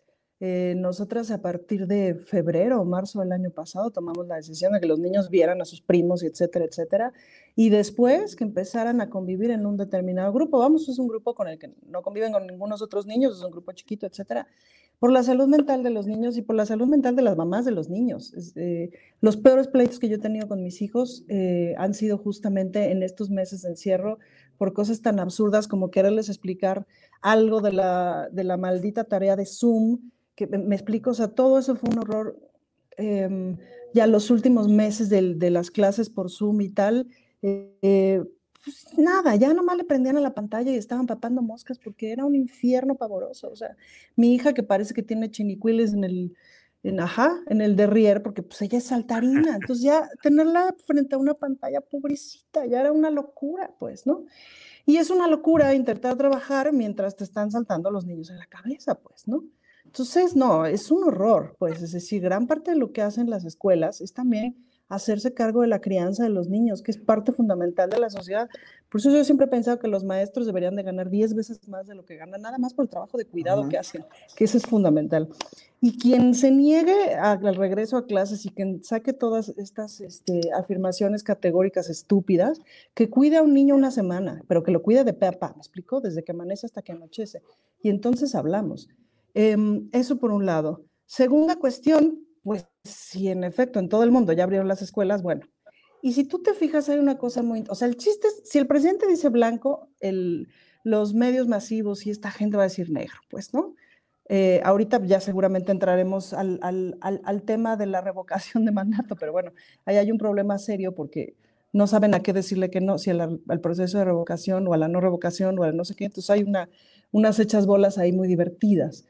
Entonces, no, claro que tienen que regresar, claro que tenemos que regresar con todo el cuidado del mundo, claro que tenemos que regresar sin hipocresía, porque además las escuelas privadas, muchísimas escuelas privadas, hicieron también eh, grupos cerrados, etcétera, etcétera, etcétera, para que los niños eh, regresaran. Y nacieron muchas pequeñas escuelas o grupos de cuidado que pagas para que tus hijos convivan con otros hijos, con otros niños. Entonces, es un poquito una hipocresía, pues, ¿no? El decir que, que no regresen eh, los niños a la escuela.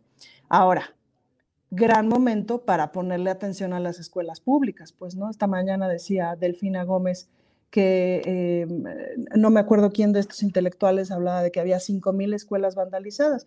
Y ella dijo, no, lo corrijo, de hecho son 10.000. De las 200 y tantas mil, hay 10.000 que están vandalizadas y que claro, pues las vamos a arreglar.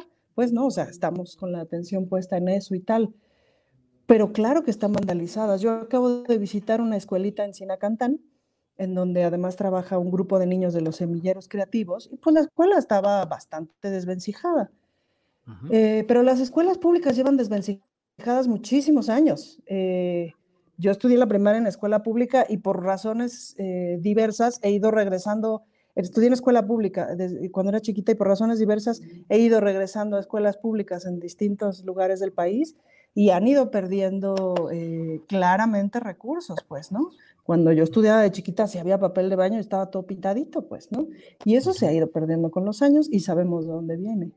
Entonces, no, creo que, creo que claro que tienen que regresar. Y otro dato que me parece muy interesante es que en las portadas de los periódicos, en esta sección donde comunican los contagios y las muertes del COVID, etcétera, etcétera, ahora hacen más grande el número de contagios que no el número de muertos, cuando antes era al revés, pues, ¿no? Claramente tenemos un montón de contagios, ajá. Las vacunas no sirven para que no te contagies, las vacunas sirven para que no te mueras y no llegues al hospital. Y si el proceso de vacunación avanza y avanza lo más posible, probablemente nos recontagiemos un montón. Pero el asunto es que no te mueras y no llegues al hospital, pues, ¿no? En fin, este, vamos a tener que aprender a vivir con el cochinovirus, como le dice mi hijo, y porque va a estar aquí y ahí viene la cuarta ola en, en, el invierno, me explico, o sea, son cosas que, con las que las que tendremos que sortear. ¿no? Claro. Gracias, Ana Francis. Horacio Franco, ya tocó el tema, Ana Francis, el relacionado con la revocación de mandato, que es un proceso en el cual yo hoy escribí mi columna en la jornada, en la cual digo, bueno, qué relajo es este dentro de las extravagancias políticas que hemos vivido, pues parece increíble que ahora los opositores que aseguran que se vive en México una dictadura y que hay una especie de eh, enojo enorme de la sociedad contra su actual presidente de la República y ahora están pensando no participar en el ejercicio de revocación de mandato porque creen que puede ganar ese personaje al que acusan de dictador, pero que puede ganar en el ejercicio de la revocación de mandato, acrecentar su poder, volverse más activo con sus políticas y terminar el sexenio a tambor batiente. Bueno, no lo entiendo. Y luego Morena, que de alguna manera podría pensarse que debería ser el partido que debería de eh, resistirse al ejercicio de la revocación de mandato, pues es el que ahora se está organizando para impulsar ese ejercicio que, como se ve, pues terminaría no en revocación, sino en confirmación del mandato. Vaya enredos. ¿Cómo ves este tema, Horacio? Pues mira, yo concuerdo al 100% contigo y tu brillantísima editorial de ayer, que la sacaste en tu portal también, que la volví a, la volví la volví a ver, la volví a escuchar, este editorial eh, sobre esto, ¿no? Eh, pusiste los puntos sobre las CIES, ¿no? Y ya ahorita con lo que acabas de decir, pones los puntos sobre las CIES cada quien ahorita va a ponderar lo que le conviene, porque son políticos, ¿no? O sea, en ese sentido son políticos y saben precisamente de qué pie cojean ellos, ¿no? De, pie, qué, de qué pie puede cojear el, mandato de López Obrador, pero también saben muy bien lo importante, la, enorme popularidad y el la enorme aprobación que tiene todavía el presidente de la población. Entonces sí puede ser muy riesgoso para ellos que se salque la revocación de mandato, porque obviamente pueden perder todo, ellos, ¿no? Y de por sí, esto lo veo yo más en un sentido totalmente reflejado en que no tienen ninguna figura relevante ni prominente, con todas las candidatas que sacaron la, en Twitter, por ahí alguien la sacó a las candidatas, ¿no? En las que figura mucha gente muy, muy buena, como Patricia Mercado, considero yo, ¿no? Pero, pero, pero, en otro sentido, pues, ¿a quién tienen? ¿A Ricardo Naya o a quién tienen? al gobernador de, Yucatán, que se está escondiendo de, un, de, de, de la madre de un niño que mataron los policías homófobos en Mérida, que deberíamos hacer un programa sobre eso, porque eso sí es verdaderamente aberrante lo que está pasando. Una policía de un estado que es conservadorísimo y homófobo, por muy bonito que sea y por muy poco crimen que haya ahí en Yucatán, la población de Yucatán está socialmente muy atrasada, muy, muy atrasada. Entonces, bueno, en ese sentido, no tiene la oposición figuras relevantes para lanzar a la presidencia un liderazgo realmente que diga, bueno, este sí puede eh, volver a cambiar todo o puede realmente cambiar todo convincentemente para derrocar o para truncar la, la, cuarta transformación, es que no hay. O sea, México ya está metido a, y es lo que no han reconocido Julio y Ana Francis, no han reconocido que México ya está el cuello metido en este proceso. Y es, va a ser un proceso que cuando ganó López Obrador, yo lo dije, va a ser un proceso muy doloroso y muy fuerte para muchos, pero va a ser un proceso que de no hacerse va a, hundir al país de una manera terrible, no, nada más económica, social, anímica, políticamente, sino en todos los sentidos, ¿no? Como nación se puede ir al carajo, pero obviamente esta cuarta transformación necesita un referendo, necesita referendos, y eso lo sabe muy bien como político que es, como buen político y buen político honesto que es López Obrador, sabe que necesita de este referendo. ¿Para qué? Para seguir adelante, porque sabe que la gente ni se chupa el dedo y estaba harta de toda la corrupción. Por muy inmiscuida que haya estado en la corrupción, yo no creo que haya mexicano que no sea patriota, ¿no?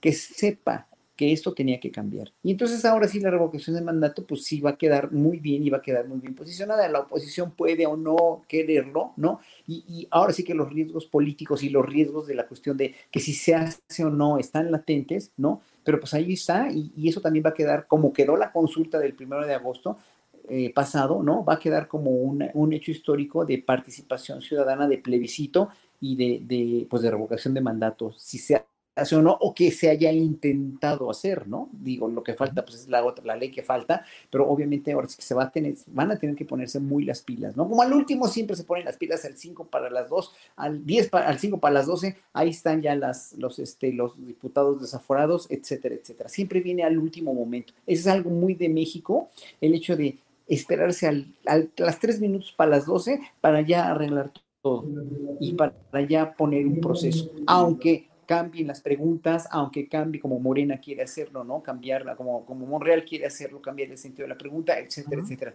Pero pues ahora sí que la gente va a participar. Yo creo que sí, ahora sí, después de la elección del primero de agosto, la gente sí se va a poner más participativa. Gracias, Horacio. Ana Francis Moore, mm, farsa, comedia telenovelera, teatro del absurdo. ¿Cómo ves la postura de los opositores a López Obrador que no quieren impulsar la posibilidad constitucional de truncar, como dice ahora, el periodo del presidente López Obrador? Pues como una obra de teatro sin ton ni son, porque su primer acto no corresponde con el segundo ni con el tercero. Es decir, por un lado, no sé si te acordarás, hace un par de años, según los planes, eran en el... Eh, 2021 en las elecciones intermedias les partimos el hocico y luego en la revocación de mandato lo echamos para atrás, ¿no? Así estaba como dibujado el plan de esta cosa opositora, pero pues no le salió, pues, ¿no? O sea, en las elecciones intermedias se gana buena parte del país y luego viene el asunto de la consulta ciudadana en donde con todo y que les movieron de lugar la casilla, juntan, juntamos 7 millones de votos, claramente no le salen las cuentas, ¿no? Entonces, hay tres discursos ocurriendo. Por un lado, el asunto de que en el momento en que se afirme el mandato de López Obrador es el primer paso para una reelección, ¿no? Que ya ves que cuando no tiene nada que decir sacan el asunto de las razones por las cuales está clarísimo que se va a reelegir, ¿no? Es como la historia que te sacan. Eh, segunda cuestión, un artículo que leí yo hoy en la mañana que estaba rarísimo, porque no entendí nada, porque cómo era, o sea, el asunto era si entonces viene la revocación, entonces la mayor parte de México vota porque se eche para atrás el presidente, entonces el que va a subir va a ser uno de Morena que va a ser peor y entonces nos van a atacar y nos van a matar, ¿no? Básicamente era la historia. Entonces decía, ¿cómo, cómo llegaron? ¿Eh? Siete más, pero ¿cómo? Y luego una siguiente historia que, que dice, que, que dice con, claramente que esa se me hace la más lógica, es si se afirma el mandato de López Obrador, como es lo más probable, pues va a llegar con mucha fuerza al 2024, no él, el candidato que siga del mismo proyecto de la cuarta transformación, y eso sería negativo. Y por un lado, bueno, pues evidentemente para Morena es muy conveniente, porque imagínate que hubiéramos tenido la figura de revocación de mandato con Calderón, o con Peña Nieto, o con Fox, o con Salinas, ¿no? Quizás con Salinas, no necesariamente lo hubiéramos aplicado, no sé si, si tanta gente supo tan pronto quién era Salinas o más bien lo supo después, pero con Calderón me cae que se lo aplicábamos, pues, ¿no? Con Peña Nieto seguro que sí, pues. Entonces, pues esta figura no, no va a funcionar para, es decir, no creo que ocurra que la gente vote que echen para atrás a López Obrador, no veo de dónde pase eso. Lo que sí es que nos quedaríamos con una super figura para el futuro. Está muy bueno que puedas decir, no por piedad, otros dos años más de, esto, de esta cosa, ya no. Imagínate todo lo que nos hubiéramos ahorrado de dinero nada más con Peña Nieto, de muertos con Felipe Calderón. Es una gran figura. Y es un gran ejercicio ciudadano, es decir, pues tenemos que ejercitar el músculo ciudadano, lo tenemos flojito. Sí, gracias Ana Francis. Eh, Horacio Franco, eh, hoy se cumplen 500 años de la caída de Tenochtitlan. Hay diferentes eh, eh, opiniones, versiones, estudios, revisiones históricas, replanteamientos, pero en esencia acabo de platicar hace unos minutos con Patricio Navarrete y hablábamos hacer, perdón. Federico, Federico, estoy empezando en Patricio Solís. Federico Navarrete, platicamos acerca de esta etapa histórica y mm, pues yo le decía, bueno, a fin de cuentas, en esta fecha o cuando inició el proceso que llevó a la dominación implantada por España y al abatimiento, a la represión, al dominio, al control de los, las comunidades indígenas, que desde luego subsisten, mantienen su propio gobierno, sus tradiciones, resisten. ¿Cómo ves todo este proceso? ¿Qué opinas a 500 años de la caída de Tenochtitlan, Horacio? Mira, oí palabra por palabra lo que dijo Federico Navarrete, que fue muy interesante, y lo que han dicho otros historiadores. Además, déjame, déjame contestar aquí una, una cosa que, que no, la gente, no, no, entiendo por qué a veces el público no entiende, que dice que yo estoy justificando a los legisladores lo de la violación de este Saúl Huerta, ¿no? A ver, yo no estoy justificando a nadie, el, el desaforo se tuvo que haber dado, pero no puedo, a ver, acuérdense que los políticos tienen un tiempo de políticos y tienen muchas y, lo, lo, vas a ver en la Francis, o sea, ahora Ana Francis va a estar ahí inmersa y tú te vas a jalar los, que, vas a jalarte la tiara que traes ahí, vas a jalarte los cabellos, vas a, vas a acabar como, como, como Vilma Traca del Club del Hogar, así con ese peinado, porque de veras, en verdad, en verdad, no sabes, cuando, cuando, cuando, un político es un político de cepa, y más en México, ¿no? En todo el mundo son igual, pero, pero a veces no entiendes qué conductas, o sea, tú te vas a regir por una conducta, Ana Francis, que yo me regí como legislador constituyente, que es en sacar un proyecto adelante, como tú tienes las convicciones, como tú tienes las, los intereses de tu gremio, de lo que tú sabes hacer, de, tu, de, de, de los derechos humanos, de todo lo que todas en las comisiones en, las que vas a estar, ¿no? Y, y, y también Marisol, van a, van, van a, estar muy convencidas y muy, como lo hace Susana Hart, que es una excelente legisladora, la cuestión de Oaxaca, pero, pero somos artistas y, y, parece, ser, parece increíble que los artistas seamos a veces más aterrizados que los políticos cuando nosotros sabemos y tenemos exactamente en mente que queremos. Los, los, políticos son muy raros y yo lo sé y, y, y no, es, no, no, es que sean raros, es que lo único que les importa es el poder que vayan a tener a partir de una aprobación de una ley, aparte de una aprobación y de todas esas aprobaciones o no aprobaciones, los beneficios que le vayan a traer a él mismo como político y a su bancada. Entonces, aguas con eso, ¿eh? porque las, la, la, cuestión de las, la, las legislaturas a partir de políticos son bien, por eso yo no me quise meter, por eso yo les comenté que a mí me, me había invitado Mario Delgado, y yo dije, yo de menso me meto, no puedo, no puedo, porque ya sé cómo son estas cosas, pero tú que nunca has estado en la Francia vas a aprender mucho. Y si tú puedes influir, y te lo digo honestamente, si tú puedes influir en ese, en ese timing, que es lo que me, me, me, esta usuaria Catú, buen lugar, me, me, está reclamando que yo estoy defendiendo a los legisladores. Yo no defiendo a nadie. Yo, para mí que hubieran metido a la cárcel a todos los corruptos y los hubieran desaforado desde antes. Pero los tiempos de los políticos son tiempos muy extraños y se los puedo decir y se los puedo firmar con sangre y no me puedan decir que no. Bueno, entonces, eh, hablando de lo de la, la, conquista o no conquista o la... Oye, Horacio, ¿y por qué no le dejamos a Ana Francis, como dicen en la jerga legislativa, para alusiones? ¿Cómo ves, Ana Francia? Todas estas referencias. No, a ver, creo que tiene, lo que pasa es que me parece que hay que ver las cosas un poquito más grandes, es decir, en México tenemos un problema de tráfico de personas importantes y uno de los problemas más importantes es el tráfico de niños con fines de explotación sexual.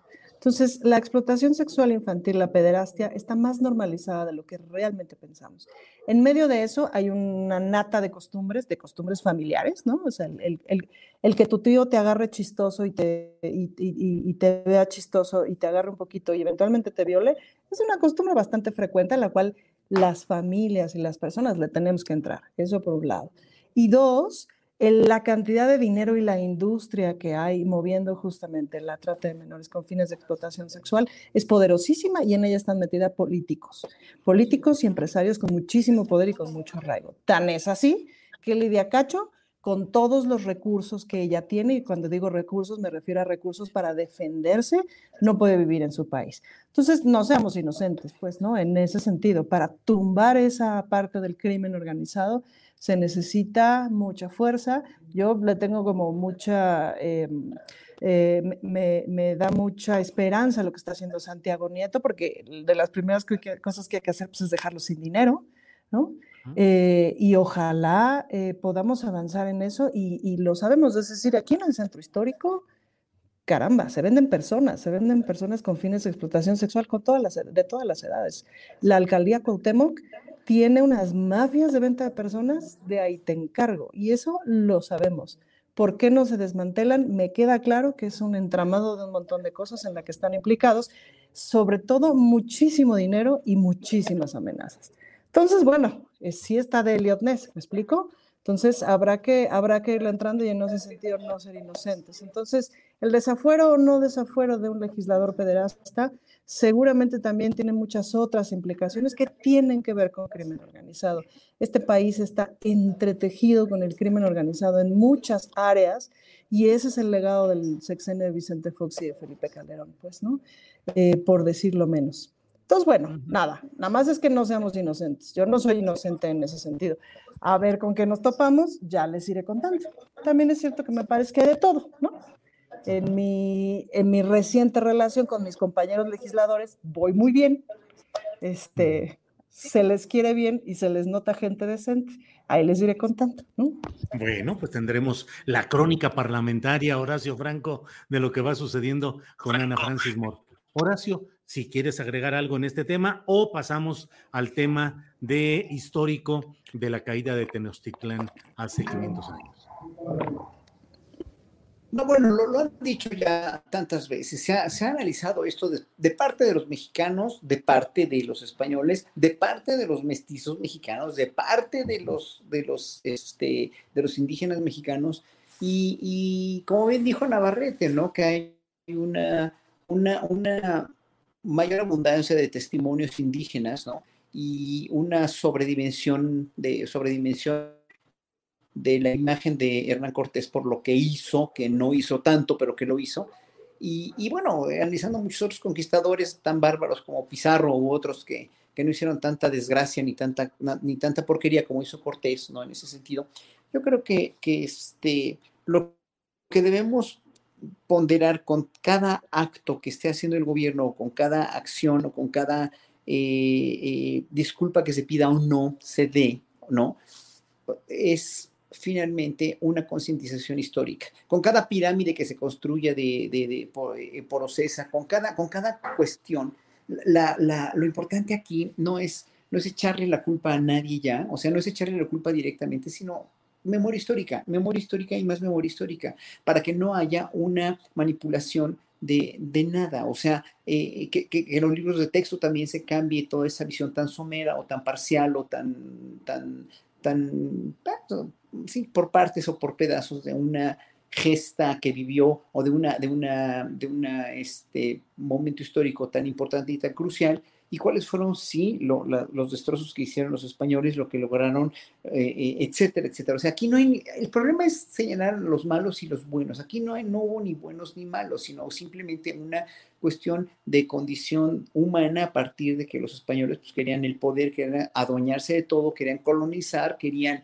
quitarnos de nuestra religión, nuestras culturas, ¿no? De, las culturas antiguas, pues de nuestra cultura, nuestro idioma, la música, etcétera, etcétera. Querían borrarnos, no pudieron, hicieron un, intento por hacerlo, pero pues tenían que tener mano de obra, ¿no? O sea, mano de obra barata y mano de obra buena. Se trajeron negros de África también, ocasionó una fusión y una, y una mezcla racial que, la tenemos hasta hoy en día, que gracias a Susana Hart, precisamente a esos esfuerzos que hizo Susana, se ha reconocido también la negritud en México de una manera mucho más sistemática.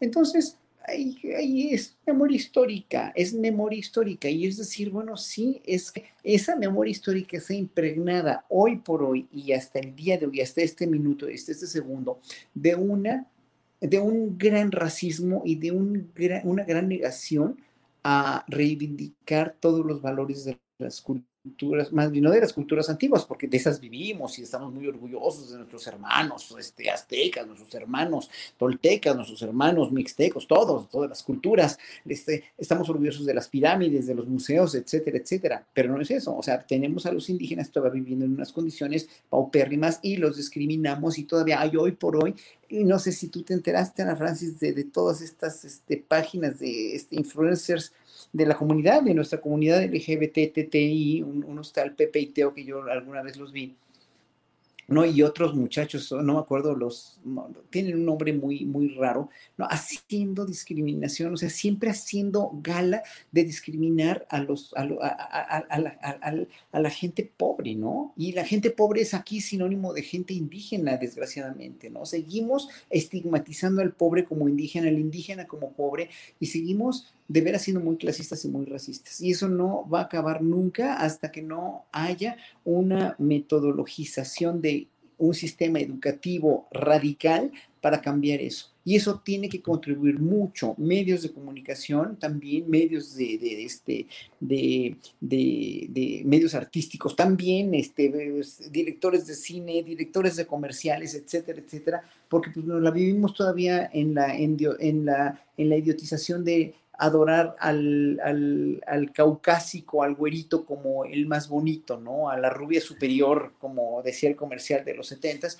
Y eso, obviamente, quieran que no, ha influido muchísimo a que haya un racismo espantoso y a que haya una condición de veras de que la palabra indio todavía sea una cosa de insulto para muchos, ¿no? Es, terrible, es terrible, terrible, pero así, así estamos con eso. Sí.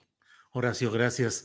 Eh, Ana Francis, eh, ¿dónde estamos? En cuestión de eh, eh, todo lo que implica la mm, eh, pues esta división en la cual seguimos viviendo entre los blancos y los morenos, y no hablo solamente de morenos de partido, sino entre el indio, efectivamente, como una acusación, como un señalamiento despectivo, ofensivo. En San Luis Potosí se hablaba, por ejemplo, de quién, de quién, quién era una persona, si era curra o si era pelada, curros o pelados. Pero ¿qué tanto se habrá hecho? ¿Qué tanto estamos haciendo, Ana Francis? Eh, yo no sé si este, esta administración, la, la del presidente López Obrador, que ha incursionado en otros temas con mucha fuerza, pero ¿qué tanto más allá de lo declarativo realmente se está haciendo como sociedad, como gobierno, para tratar de cambiar esa realidad de los pueblos indígenas? Mira, yo te, quiero leer un WhatsApp que, eh, de, una, que me mandó una mujer, que ella es una mujer de, casi 80 años, hija de español, que vive en la eh, alcaldía de Benito Juárez y que tiene un pensamiento muy hacia que lo español y lo blanquito es mejor, pertenece a una generación y a una serie de ideas culturales. Dice así, es que la leo porque en ella está basada el personaje que hago el domingo, entonces dice, no gorda, es que por eso en la Benito Juárez hay tanta delincuencia, porque en el metro llegan fácil todos los de esas zonas donde viven los que venden chicles. Entonces, ¿por dónde empezamos, Julio? ¿Me explico? Es decir, ahí, hay una serie, la, la, persona es una buena bestia, ¿me explico? Es una buena mujer productiva, paga sus impuestos, etcétera. Este, ese pensamiento, que además es buena parte del pensamiento con el que yo crecí, con el que fui educada, lo reconozco bien, pues ahí está, sigue estando, pues, ¿no?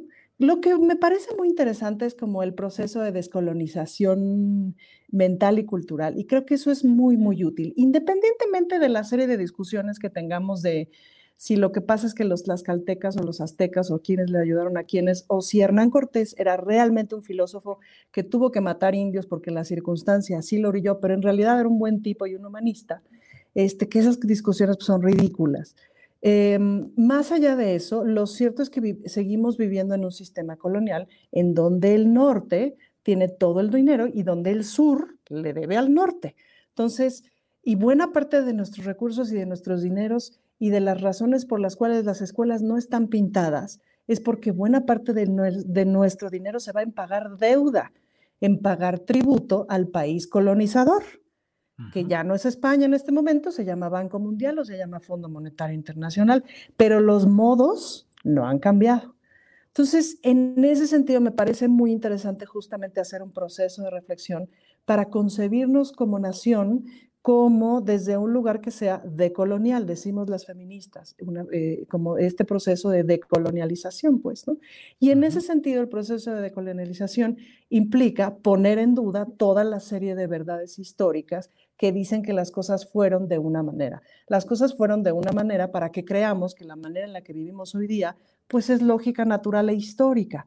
Y no es cierto, vivimos en un sistema de explotación bastante importante en donde los países blanquitos y civilizados siguen siendo unos salvajes resto del mundo.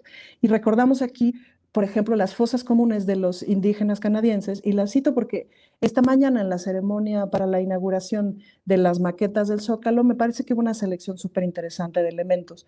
Por un lado, la maqueta, que además ya la veremos funcionar esta noche con videomapping, que por ahí me pasaron unos chismecillos de, de adelantos de video y sí se ve sí se ve, sí se ve increíble, pues, ¿no? Está, está, está bueno. Em, el interior de esta super maqueta.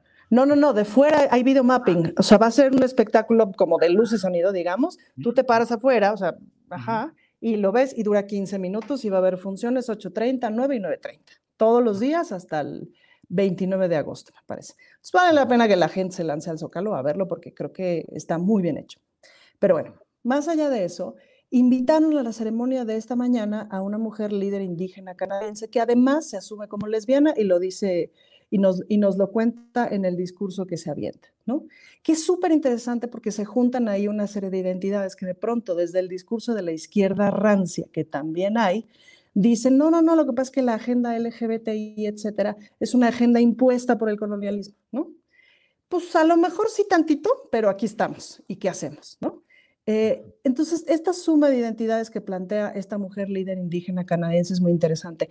Y sobre todo que eligieran para la ceremonia de esta mañana invitar a una líder indígena canadiense y a una líder indígena de Estados Unidos me pareció súper interesante, pues, porque en la lucha de los pueblos indígenas del mundo entero hay una coordinación bien importante y una serie de conversaciones bien importantes, no solamente sobre lo que les ha pasado en lo que Occidente nos cuenta como historia universal, sino en el planteamiento de mundo que tienen, en un planteamiento de mundo eh, mucho más agarrado a la tierra, mucho más agarrado a la naturaleza, con un entendimiento distinto y muchísimo mejor. Y bueno, ahorita en una siguiente intervención, ya pensando en que pues estamos donde estamos y somos lo que somos, ¿y qué hacemos con el maldito rencor?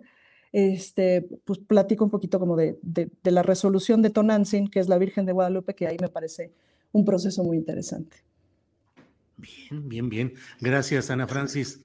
Horacio, pues ya estamos, como diría eh, Ana Francis, eh, con una exclamación, ya estamos en la parte final de esta mesa del más allá. Son las 2 de la tarde con 51 minutos. Entonces, Horacio, si quieres hacer alguna reflexión de lo que quieras, cualquier tema, o hay otros temas, como hoy eh, se ha nombrado a un general del ejército que va a dar paso a un Estado mayor conjunto en un proceso de reordenamiento y de reunificación de mandos en la propia Secretaría de la Defensa Nacional.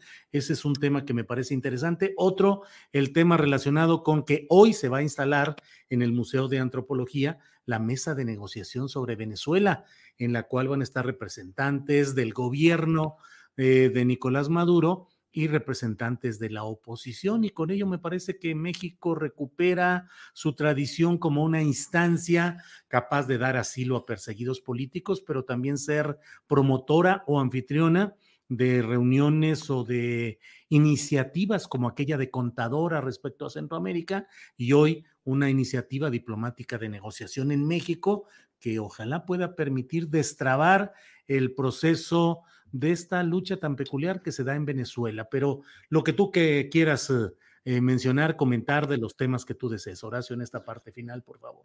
Mira, para finalizar quisiera hacer hincapié, hay un comentario de, un padre de familia, ¿no? De que dice que este, entonces le vamos a tener que enseñar estas medidas a nuestros hijos chiquitos, pues sí, enséñenlos a los hijos chiquitos si vamos a vivir con una normalidad de adultos y de adolescentes y de jóvenes y de niños, una normalidad para evitar el COVID, pues hay que enseñarles a los niños a cuidarse. No, no nos queda de otra y los vas a enseñar. O sea, si los enseñas a no derramarse la leche caliente, si los enseñas a no, este, a no, cuando están aprendiendo a caminar, a no darse de madrazos, si los enseñas a no tirarse las cosas encima, pues enséñaselos, enséñale la, la, la sana distancia y el cubrebocas y ya. O sea, ¿cómo no va a ser un niño consciente de que esto es una nueva realidad? Por muy duro que suene, pero es más duro que el niño no socialice con otros niños ni vaya a la escuela a que no aprenda, a, que esté en su casa ahí, este, precisamente enclaustrado y aislado. Eso nada más digo. Y por otra parte, yo de lo que sí quería hablar desde la semana pasada, o mm, creo que, creo que sí,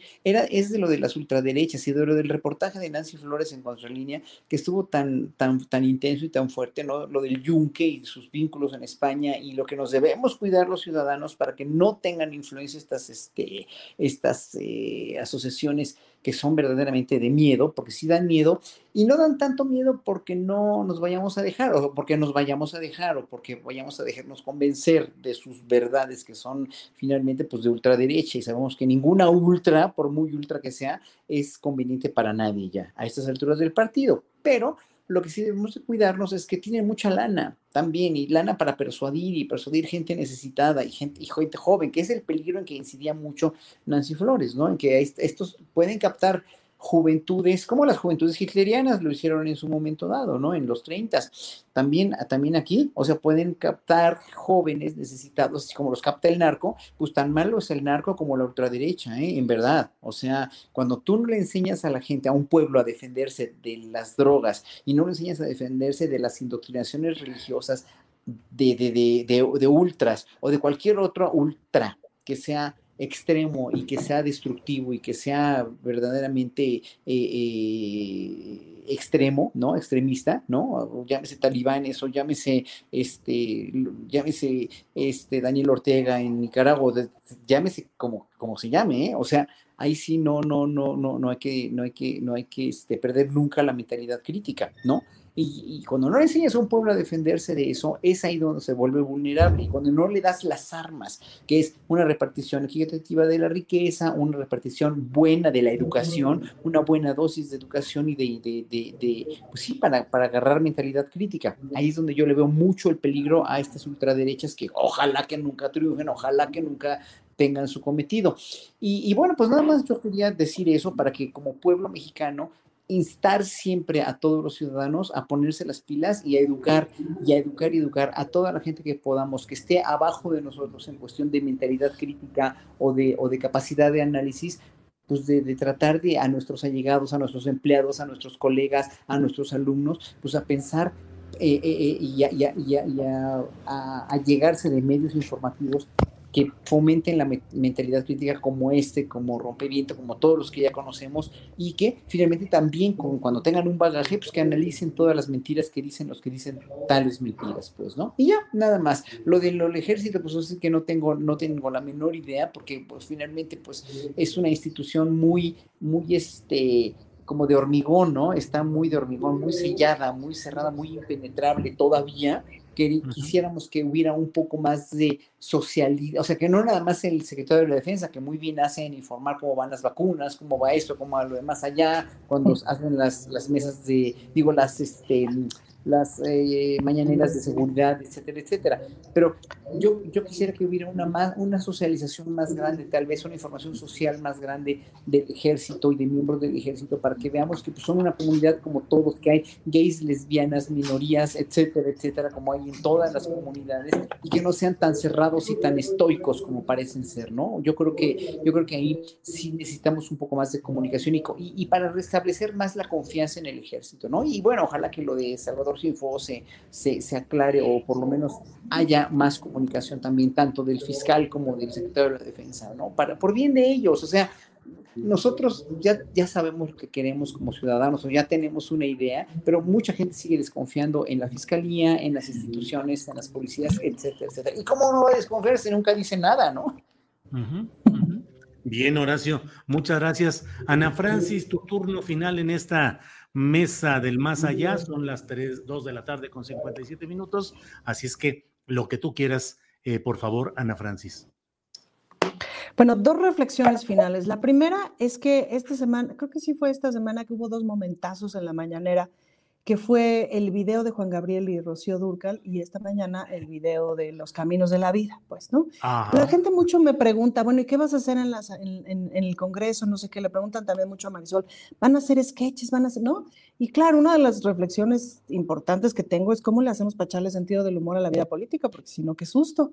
Y pues no, siento que no habíamos tenido un presidente con sentido del humor como lo tenemos ahora y eso me resulta absolutamente divertido. Lo de esta mañana de, del vallenato, pues fue un momentazo. Además, termina los caminos de la vida y al minuto, al segundo siguiente el presidente dice, como dice Pellicer, no sé qué, y riájale, te cita Pellicer. O sea, da, un, da una serie de golpes de cultura popular y de cultura culta este, que son súper interesantes y esa conjunción de cosas es bien interesante.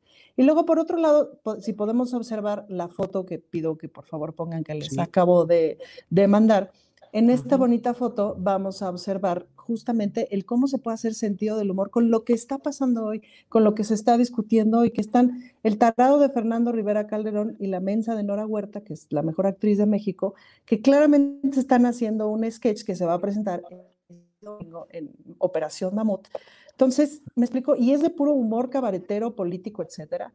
Eh, y se puede, o sea, puedes pedir la maqueta, puedes pedir que te den chance de treparte la maqueta para hacer tu sketch y salir en televisión pública. Em, echarle sentido del humor a la reflexión y a la discusión me parece que es un gran logro y que es una cosa que no debemos de perder. Ya si quieren, quiten la foto. Y ya la, la, última reflexión con la que me quería ir es em, que em, cuando la Virgen María llega con los conquistadores que la traen como bandera en cada conquista, eh, las poblaciones indígenas en toda América Latina la conocen como la Virgen Conquistadora y así la nombran como la Virgen Conquistadora, lo cual pues se convierte en un verdadero problema para la evangelización, pues, ¿no? Entonces, cuando surge la Virgen de Guadalupe, que es una combinación entre Tonantzin y la Virgen María, em, la Virgen, eh, hay una cosa muy interesante de la Virgen de Guadalupe, a diferencia de la Virgen María, es que la Virgen María, además de ser conquistadora, es la madre de Dios, es la madre de Jesús. Y Tonantzin es la madre de todos, pues, ¿no? Y por eso es como adoptada en, e, ese momento de, en ese momento tan, tan desesperado para, las, para los pueblos indígenas, en donde les habían aniquilado a todos sus dioses, en donde la identidad estaba absolutamente atacada, disuelta, etcétera pues en muchos se agarran de la Virgen de Guadalupe y hacen esta mezcla entre Tonantzin y la Virgen María. Y lo interesante de la Virgen de Guadalupe es que no es la madre de Jesús, es la madre de todos, pues, ¿no? ¿A qué voy con esto? La Virgen María representa en el pensamiento occidental, pero el pensamiento occidental, es que Occidente, como lo conocemos, en realidad es Europa y es un continente y es chiquito. Si, usted ve ustedes ven el globo terráqueo, es un cachito del mundo, pues, ¿no? Y la figura de la Virgen de Guadalupe como Copacabana, como, e, e, en fin, son otras vírgenes que se dan en, en América Latina que representan unas otras cosas, una otra forma de mirar el conocimiento, es decir, plantean una diosa que es madre de muchos, no madre de uno. Eso es muy interesante. Y al concebir que el mundo solo es occidente, pues nos perdemos un montón de conocimiento distinto y diverso. Y eso es justamente la resistencia. No me vengan ahorita, por favor, se lo suplico, nada más síganme con esta idea. No es importante si el catolicismo esto, si el catolicismo lo otro, ahorita no es importante para el punto que les quiero decir. Y otro dato muy interesante es que el catolicismo en México, según los datos del INEGI, pues le bajaron, le bajó varios puntos en la última década, pero el guadalupanismo subió de forma impresionante. Eso es interesante. Y ya, con eso me despido. Y ya, muy bien, Ana Francis, muchas gracias. Horacio Franco, pues listos para que hoy a las 8 de la noche estés en Teciutlán, Puebla, donde ya estás instalado en una presentación más. Horacio, muchas gracias eh, por hoy. Buenas tardes. Gracias y buenas tardes. Un saludo cariñoso a todo el auditorio que estuvo muy prendido en el chat y pues muchas gracias a, ti y a, y a Adrián y a todos por hacer posible esta transmisión. Gracias, Horacio. Ana Francis. Ana Francis, ahí está ya. Ana Francis. Nada más para decir adiós. Sí, que gracias. muy bien hoy. Adiós. Gracias. Gracias a los dos.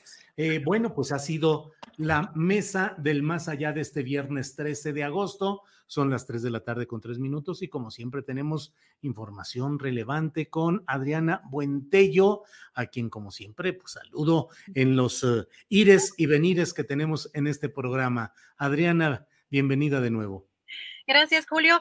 Pues no sé si alcanzan a escuchar el fondo musical, pero bueno, espero que no interrumpa mucho, ya saben cómo es esto y además que todos los días y a cada ratito en las calles de la ciudad, bueno, los sonidos, la verdad es que también es parte de nuestra cultura, los sonidos de la, de la Ciudad de México y, y, de las calles de, del país, Julio. Comentarles hay información importante hoy en la conferencia de la Ciudad de México. Eduardo Clark, director de Gobierno Digital, dio a conocer que la capital, en la capital aquí seguimos con semáforo naranja y pese a que se alcanzó el máximo de contagios de COVID-19 al rebasar 24 mil en un día, hay una ligera tendencia estable de hospitalizaciones. Vamos a escuchar. Continuamos en semáforo naranja el resto de la semana recuerden, es cada dos semanas la posibilidad de cambio. Y eh, hoy en hospitalizados en la zona metropolitana del Valle de México, 4.996. Es un incremento de 325 con respecto a la semana pasada, que es más o menos la mitad de lo que veníamos creciendo en las semanas previas a esta. De estos 4.996, 3.825 hospitalizados generales y 1.171 hospitalizados con ventilador. Siguiente. En el caso de la Ciudad de México, en la última semana un incremento de 133 personas, es la menor semana desde que vemos el incremento de hospitalizaciones en términos de, cambio de ocupación. La semana pasada estábamos en 3.221, hoy en 3.354. Pueden ver más o menos estabilidad. De hecho, una buena parte del cambio ha sido solo un par de días y ha estado un poco estable, la, ha estado bastante estable, de hecho, la ocupación en los últimos 7 a 10 días. Siguiente. Y eh, aquí pueden ver, de hecho, que durante ayer, por ejemplo, habíamos estado muy estables en los últimos siete días y tuvimos un, ligero incremento.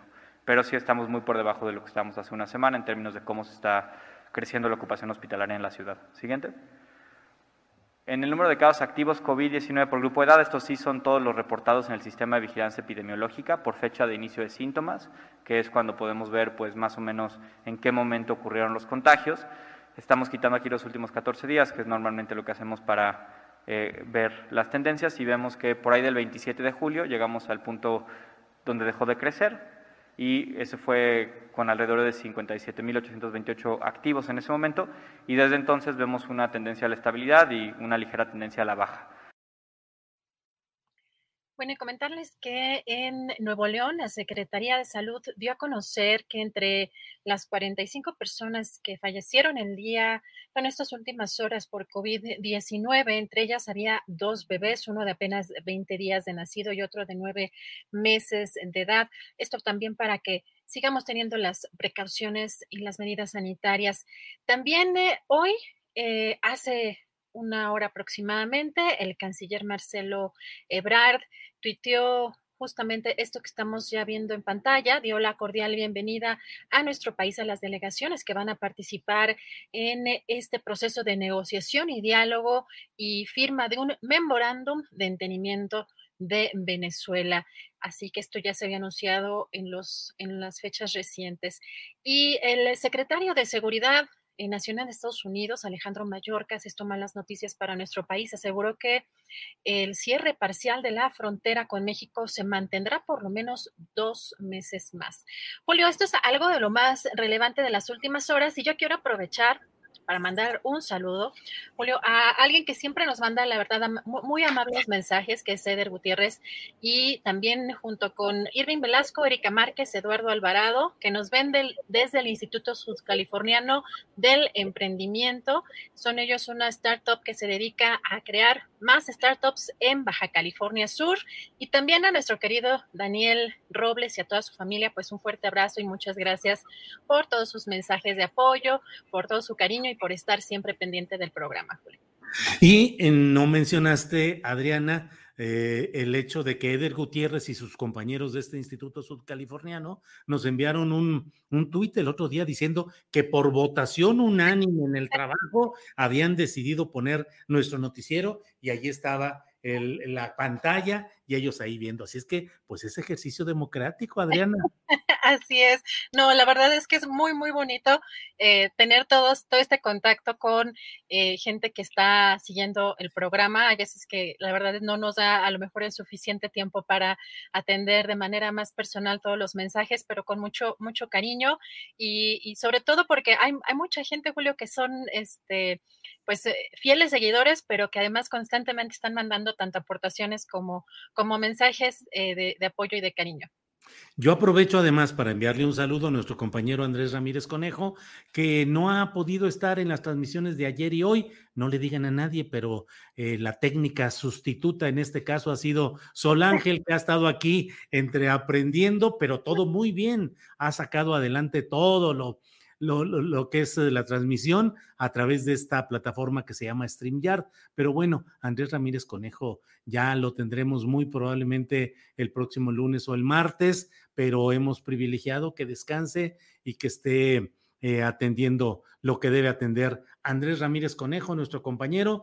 Ayer platicaba con él, Adriana, y me decía, es que estamos en un equipo muy fregón. Y le decía, sí, la verdad es que sí, el equipo que tenemos es un equipo solidario, cumplido, leal, entregado, responsable. La verdad es que es un privilegio. Y en San Pedro de las Colonias está Alfredo Hernández Luna, que también eh, tuvo un momento difícil, del cual ya salió afortunadamente, está con su familia, está descansando y bueno, pues estamos listos para, para la semana que entra. Así es que saludos, abrazos y nuestro beneplácito para Andrés Ramírez y para Alfredo Hernández Luna, Adriana.